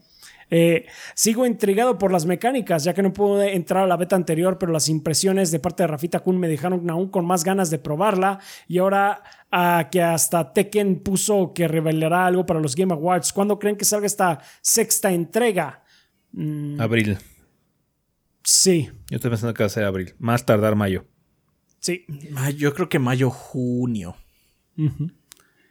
Sin más que decir, gracias por leer mi comentario y que siga la festividad del aniversario, que ya estamos en el tramo final del año, pero apenas el inicio del año fiscal del Rafa. No, no, no, no, tampoco. tampoco no, estamos es en el final del año fiscal de Rafa, pero todavía tiene que llegar a marzo. Todavía Tiene que llegar a tengo que marzo. llegar a marzo, pero sí, el año fiscal de Rafa continúa, ¿eh? Porque lo que estoy jugando ahorita está como que, sí, es, sí, don't forget, todavía no ha acabado Rafa. No, aparte viene, viene el de One Piece. Y viene el de One Así Piece. como- Pis, perro. Ah, el final, el último toque. Mm, enterito. que Square me había ganado el Veamos qué pedo, qué es esa chingadera. Toma, sí, One Piece, mira, no, yo no tengo cantidad, pero tengo calidad. Ay, Ah, no, el próximo año va a estar muy cabrón. Bueno, Sí, Yep. I know, I know. Bueno, eh, pues también nos patrocinan eh, Drake, eh, Ricky Rookie 73, Verde Vete, Andrés El Peludo Gamer, Miguel Ángel de Riquer, Miguel Mario, Bleeding Beetle, Mr. Fry 21, Guillermo Contreras, Blue Nacy, Kionashi, Tigre Negro, Mapachito Sarnoso, Benjamín Vázquez López, Diego Monroy Fraustro, Mario Montenegro, Sargenmi, Obed, Ventusini, Eric Centeno, Bubble Gummers, Pedro Alberto Ramírez Arciniega, Eric Heredia Olea, Mikau ELT, Gas D, Mugiwara no Cronos, Hideki, Armando Sanser, Denis Flores, Nefog, Esvin Zamora, Carótido y Esteban Meneses. Muchas gracias a todos nuestros Lord Bombones que nos apoyan con eh, cantidades de 20 dólares para arriba. Ya saben que gracias a ustedes es que Adrián y yo estamos viviendo de este proyecto mes a mes. Eh, también les queremos dar las gracias en general a todos nuestros Patreons que con cantidades eh, tan manejables como comenta ese de un 20, perdón, un dólar eh, según Patreon, que son 30 pesos eh, por alguna razón. Eh, es como si me invitaron a mí un café al mes o a Adrián unos chocorroles eh, y nos apoyan muchísimo. Nunca crean que es poco o que no están contribuyendo lo suficiente. No, no, no, no, no. Siempre es muchísima ayuda, banda. Muchísimas gracias. Se les agradece. Y también pues a nuestra comunidad ahí de, de YouTube. Ahorita si nos están viendo pues un saludo al chat. Reiteramos, estamos en vivo, nomás estamos saludando desde el, el pasado. Este, muchas gracias por estar aquí. Eh, si dan un super gracias o, nos siguen, también les agradecemos muchísimo eh, su contribución. Igualmente también eh, a nuestros suscriptores en Twitch, que pues ahí se la pasan. estuvieron ahí en, nuestro stream de aniversario de Bloodborne. También estuvieron viendo el stream de Fire Emblem eh, con, con ese y, Adrián. Y pues muchas gracias por habernos estado ahí siguiendo la pista. En general, gracias a todos ustedes, banda, por andarnos eh, pues eh, siguiendo, por andarnos viendo, por andar difundiendo la palabra del gordeo. Ya saben que ustedes son la sangre del proyecto. Y pues sí, gracias a ustedes es que seguimos por acá. Así es, banda, muchísimas gracias.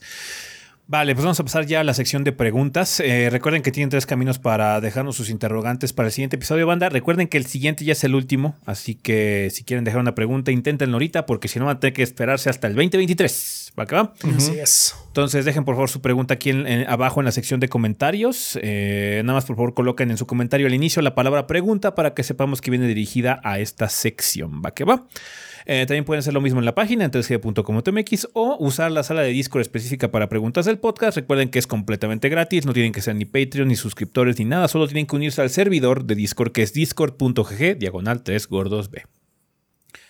Vale, preguntas como cuáles, como la de Nightwing36 de Discord que pregunta, dice, hola gorritos, ¿por qué creen que poca gente termine los juegos? Me surgió la duda porque recién terminé Persona 5 y el logro decía que solo 3% lo había desbloqueado. Les mando saludos y que disfruten sus vacaciones que ya están cerca. Eh, O sea- es una mezcla de varias cosas, ¿no? Es como falta de tiempo porque la gente trabaja, la gente se desinteresa luego si los juegos son muy largos. eh, luego nada, o sea, nosotros jugamos mucho por pasión hasta cierto punto, estamos muy acostumbrados a hacerlo, ¿no?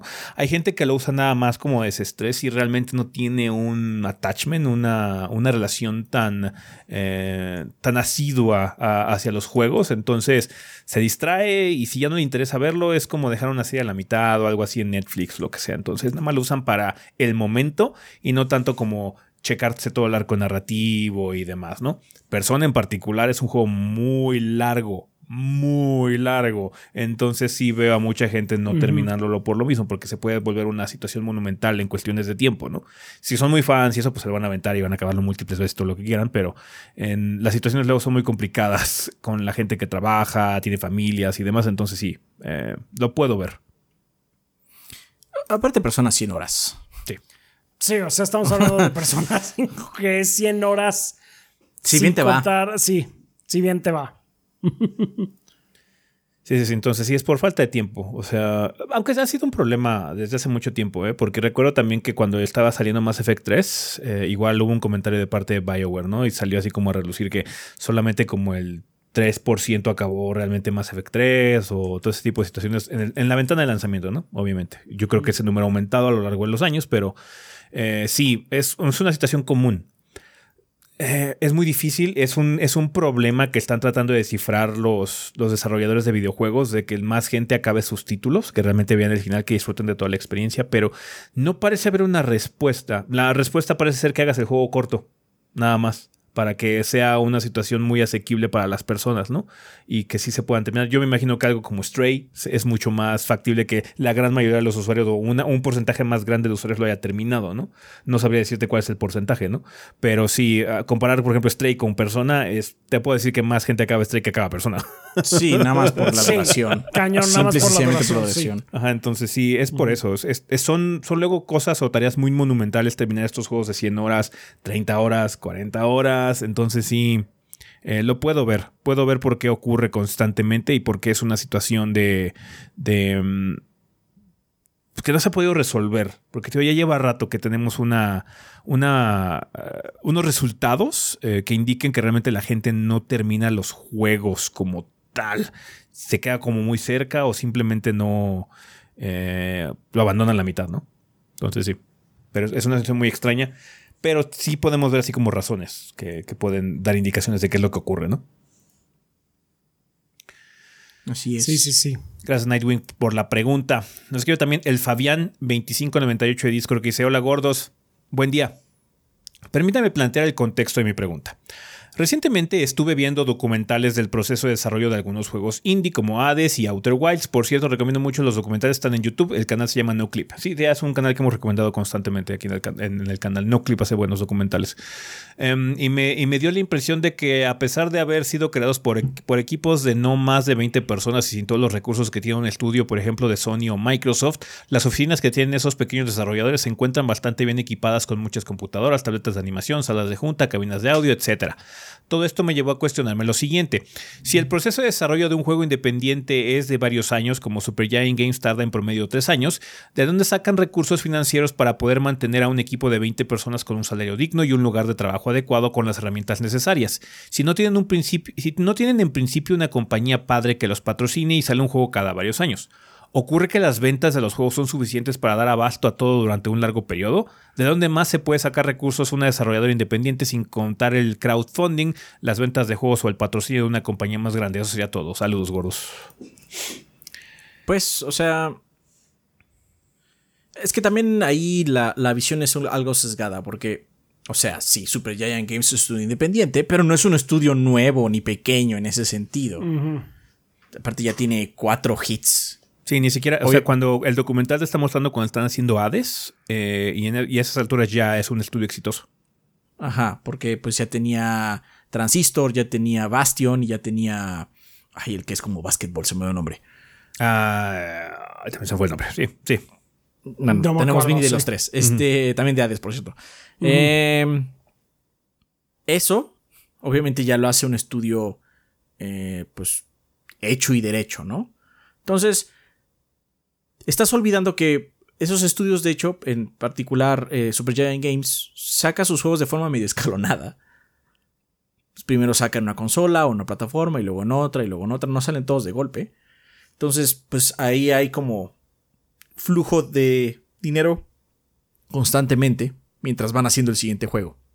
Otra cosa es que cuando ya tienes un eh, portafolio bien establecido, puedes pedir préstamos al banco. Sí. Porque pues ya no, no eres una inversión súper arriesgada. Ya tengo productos, ya tengo estrellas encima, ya tengo premios ganados, porque aparte Super Games hace muy buenos juegos. no todos los estudios indie son tan grandes ni todos tienen las mejores herramientas. Hay estudios que son de dos personas y pues claramente no tienen eso, ¿no? Eh, hay estudios que son más grandes. Ahora bien, también se nos olvida otras cosas. Una, eh, el estudio que estaba haciendo, que, es, que hizo The Outer Wilds, que tengo entendido es Mobius, igual me estoy equivocando el nombre, lo apoyó Anapurna, que Anapurna no es pequeño ya.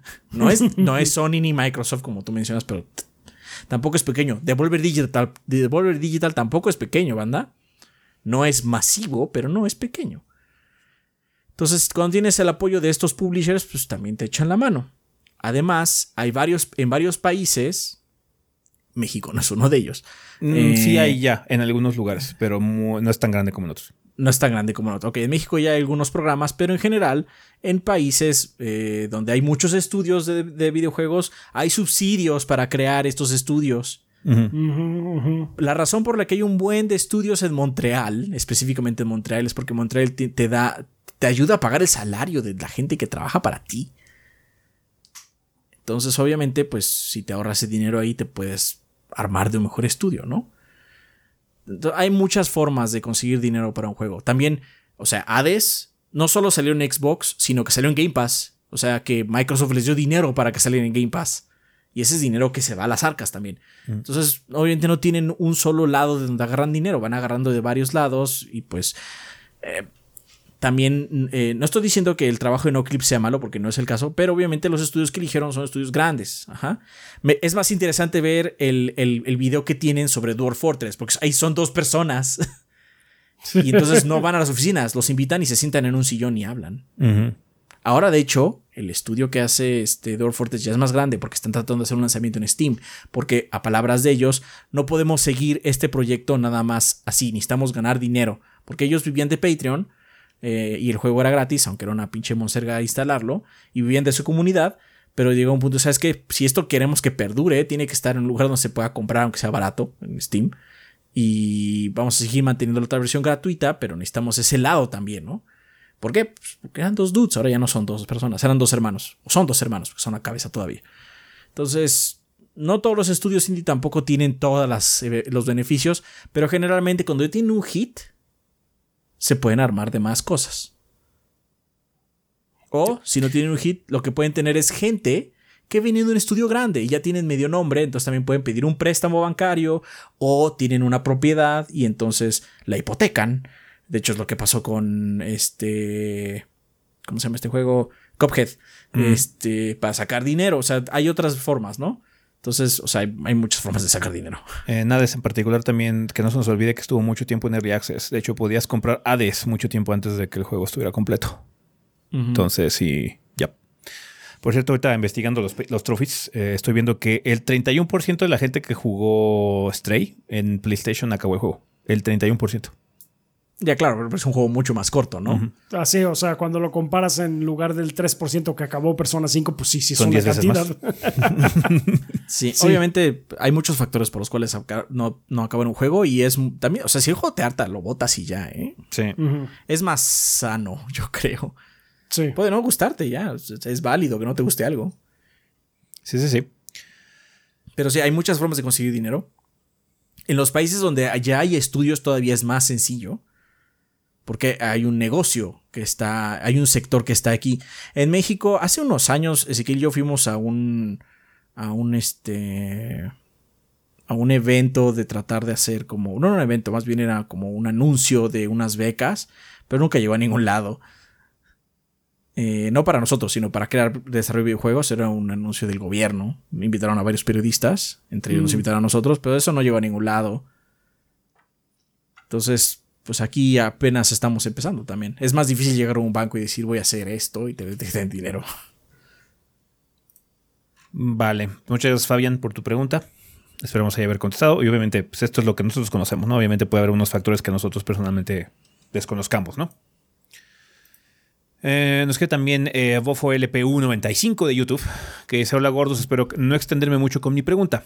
Hace poco me apareció en mis sugerencias un video llamado Cómo un clip de papel hackeó el Nintendo Switch. Por curiosidad lo vi y esto me llevó a una serie de videos que explican cómo han sido los métodos de hackeo de prácticamente todas las consolas desde el Play 1 hasta las actuales. Lo que más me llamó la atención es que en casi todos los casos las empresas hacían modificaciones de software y hardware para evitar que la gente lo siguiera haciendo. Y aún así lo siguen haciendo. Y aquí es donde me surgió una duda. ¿Por qué cuando una persona filtra la información del desarrollo de un juego, las empresas demandan a la persona? Como en el caso que, del que filtró la información de GTA 6 o en caso de que gente como ustedes que llegan a romper un embargo. Pero a la gente que hackea las consolas no. Si en teoría esto último les haría perder más dinero por la piratería que se puede generar. O sea, sí las buscan y sí tratan Sí las de hacer, buscan. eh, hacer Sí, créeme que cuestiones sí legales, pero es muy difícil. es mucho más difícil porque aparte, o sea, lo de GTA y eso se hizo público. En el sentido de que fue como... Luego los hackers, es, miren lo que hicimos, ¿no? Sí. Miren lo que hice yo. Y entonces obviamente esta arrogancia o estas ganas de decir, mira, tal compañía tienes esta vulnerabilidad y nosotros lo hicimos, este, pues obviamente también te hace que te señalen, pero muchos de las formas de hackeo no llega alguien y dice yo lo hice, o si lo hace, lo hace con un seudónimo en una forma mucho más eh, Protegida. cerrada, protegida, ¿no? Sí. Ahora bien, sobre los embargos, nosotros tienen nuestra información. Sí. O sea, es así como es muy obvio saber quién lo hizo. Fueron ellos. Demándalos. Es como Sí, si mucho pudiera más ser una obvio. fuente anónima, créeme que habría muchos más eh, leaks. No, de hecho los hay luego, porque Y hay los fuentes hay. anónimas. Eh, pero eh, no es que no exista, es que es más fácil unas que otras. Ajá. Lo de GTA es que fuera fácil, pero era algo que se sabía y estuvieron activamente buscándolo. Tampoco no es que eh, como eh, hacer break de tus consolas, no es que ellos no sepan, simplemente no andan diciendo a cada rato, oh no, nos hicieron break, estamos buscando al güey que lo hizo. No mames, sería así como terrible estar diciendo eso porque se escondería más la persona, ¿no? O las personas, pero no luego una persona. Ahora bien, tampoco es que puedan ir sobre sobre todo lo que se reporte, porque tú tienes el derecho de reportar, oigan, el PlayStation 5 ya fue, ya se hizo break al, al- al PlayStation 5 y pues se encontró en estos foros y ya, pues yo tengo el derecho de decir qué pasó, ¿no? No me hace a mí el hacker ni nada, yo no lo estoy haciendo, sí. solo estoy reportando. Entonces también hay una línea muy delgada de estos videos que tú estás diciendo, ¿no? Sí. Es muy difícil. O sea, pero créeme que si pudieran encontrar al culpable y, y hacer un ejemplo de esa persona, lo harían. Porque como les Generalmente encanta. hacen ejemplo de cuando pasa, cuando se vuelve muy grande. Como pasó con estos sitios de ROMs que hicieron unas demandas hace poco realmente, ¿no? Sí. Además, o Entonces- sea, la escena de homebrew y todo ese tipo de situaciones no es tan grande como uno cree. Es más, se pierde más dinero o más capital o más potencial de capital con la información. Y el flujo de información de cosas como lo de GTA es mucho más valioso a la larga que alguien haya hackeado el PlayStation 5. Sí, quizás alguien lo hizo, pero es un porcentaje muy pequeño de la install base de las consolas que realmente hacen ese tipo de modificaciones o Bueno, hackeos. Dependiendo de la región, ¿no? Aquí en México, por lo menos en la era del Play 2 y eso era, era muy, muy rampante. Pero también eso lo que sucede es que, pues, dicen, ok, bueno, pues no vamos a voltear a esa región. O sea, eso es lo que sucede. Pero eso sucedía en esa época. Ahora es un Ajá, poquito ahora- más complicado por, sí. porque las consolas son muy. dependen mucho de estar conectadas en línea. Y entonces cuando están. Cuando haces el homebrew o ese tipo de situaciones, tienes que renunciar a esa parte. Ajá. Y la experiencia en Game Pass o en Xbox Live y en PlayStation Plus y todo ese tipo de situaciones es muy grande ya de en los juegos como para eh, realmente. O sea, tienes que, tienes que tener como que tu consola pirateada, tu consola hackeada y tu consola que está en, en regla, ¿no? Mucho de lo que se hace así como de para cheats y todo ese tipo de situaciones. De hecho, ahorita está mucho más, floreciendo mucho más en, en- PC, porque pues como ya la PC realmente se volvió una plataforma muy establecida, porque recuerden que en la época del PlayStation 3 y el Xbox 360 la PC apenas estaba resurgiendo, realmente ahorita ya es una plataforma muy establecida y muy grande. Ya es mucho más fácil dedicarte a hacer ese tipo de cosas en PC que en las consolas. Está pues interesante ver lo que se puede lograr, ¿no? Cuando haces ese tipo de situaciones, ¿no? Como lo que se hizo, por ejemplo, con Bloodborne, para hacerlo correr a 60 frames, ¿no? En un PlayStation 4 Pro o cosas por el estilo. Es interesante, indudablemente, pero no todo el mundo lo hace. Es, es muy difícil. Hay, a mucha gente le da miedo joder su consola o que le banen su cuenta o que algo suceda con su inversión como para que lo hagan. Entonces, sí, hay gente que lo hace, pero es un porcentaje muy pequeño. Entonces, realmente el potencial de pérdida, eh, por ejemplo, con el código fuente de cosas como Cyberpunk, ese tipo de es mucho más grande ahí que lo que ocurre con consolas hackeadas de ese estilo, ¿no? La verdad ya no es tan, ya no es un problema tan grave, realmente. Bien, pues bueno, banda, muchísimas gracias por sus interrogantes. Ojalá las hayamos podido contestar de forma decente. Eh, esperamos contar con ellas para el siguiente episodio. Recuerden que el último ya, el siguiente episodio ya es el último del año. Así que si quieren dejar alguna pregunta, esta es la última oportunidad de que sea contestada en el 2022. Si no, ya nos tendremos que ver hasta el año que entraba. ¿Qué va, banda? Bien, pues eso sería todo con respecto a la sección de comunidad. Vámonos a despedidas.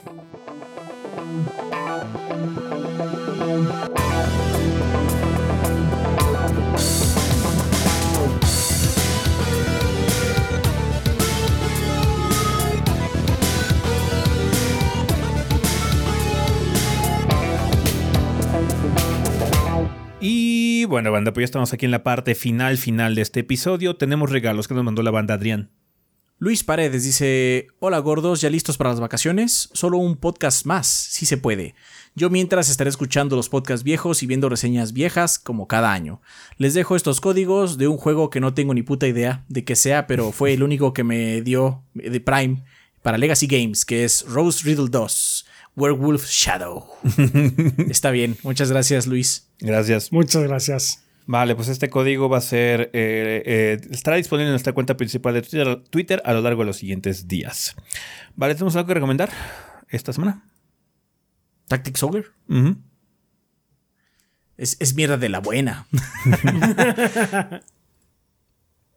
ya, eso es todo. Vean el video. Eso, es todo. Vean la mini. Vean la mini, por el amor de Dios. Sé que no va a ser una mini con muchas vistas, pero véanla, por favor. Pero por favor, véanla. Chequen también el, video de Humankind, igual les llama la atención lo que ofrece la expansión de Together We Rule. Eh, está bien, digamos que no está fantástica, nada más está ok. Eh, pero chequen, por favor, a ver si les llama la atención. Yo les recomiendo que chequen ese video. ¿Va acá? Bueno, eh, pues una banda nada más que recordarles que tenemos redes sociales. Nos pueden encontrar en Facebook e Instagram como 3gordos sino en Twitter, TriChoviB. Tenemos nuestras cuentas personales también ahí, que es Chovi el Rafa, Chovi Adrián, Chovy S, Chovy Gris, Cinética Sammy Kid-BG, por si quieren hablar con alguno de los miembros del staff de forma directa. Eh, muchas gracias a toda la gente que nos apoya a través de Patreon, a través de Twitch, a través de las opciones de monetización aquí en YouTube, banda. Muchísimas gracias también por todo el apoyo que nos dan, comprando productos en la tienda. Y a toda la gente, un saludo que escucha la versión en audio. Recuerden que la versión en audio de esta semana es como especial, no tiene per se el tema de la semana. Así que por favor, si escucharon este, este episodio en Spotify nada más o en Podbean, los invitamos a checarlo también en YouTube, donde tenemos esta entrevista vista eh, que hicimos con la gente de Techland para hablar un poquitín sobre eh, su filosofía para el desarrollo de videojuegos de mundo abierto y narrativa, banda. Entonces, por favor, chequen la versión en YouTube, no, le, no dejen de verla, por favor, va que va. Y pues sí, eso sería todo con respecto a este episodio, el penúltimo del año, banda. Pronto viene la época oscura sin podcast, así que agárrense, agárrense sus traseros. Así es. Muchas gracias, banda. Muchas gracias, y nos vemos el jueves con los Game Awards para el último gran evento del año para ver qué igual y, igual y Rafa llega tarde. Igual y Rafa llega tarde ese día porque tiene un compromiso temprano también. Pero bueno, ya veremos qué sucede. Pero aquí estaremos este, viviendo los Game Awards, banda, con ustedes. ¿Va que va? Vale, pues eso sería todo con respecto a este episodio. Nosotros nos vamos. Bye. Bye. Bye.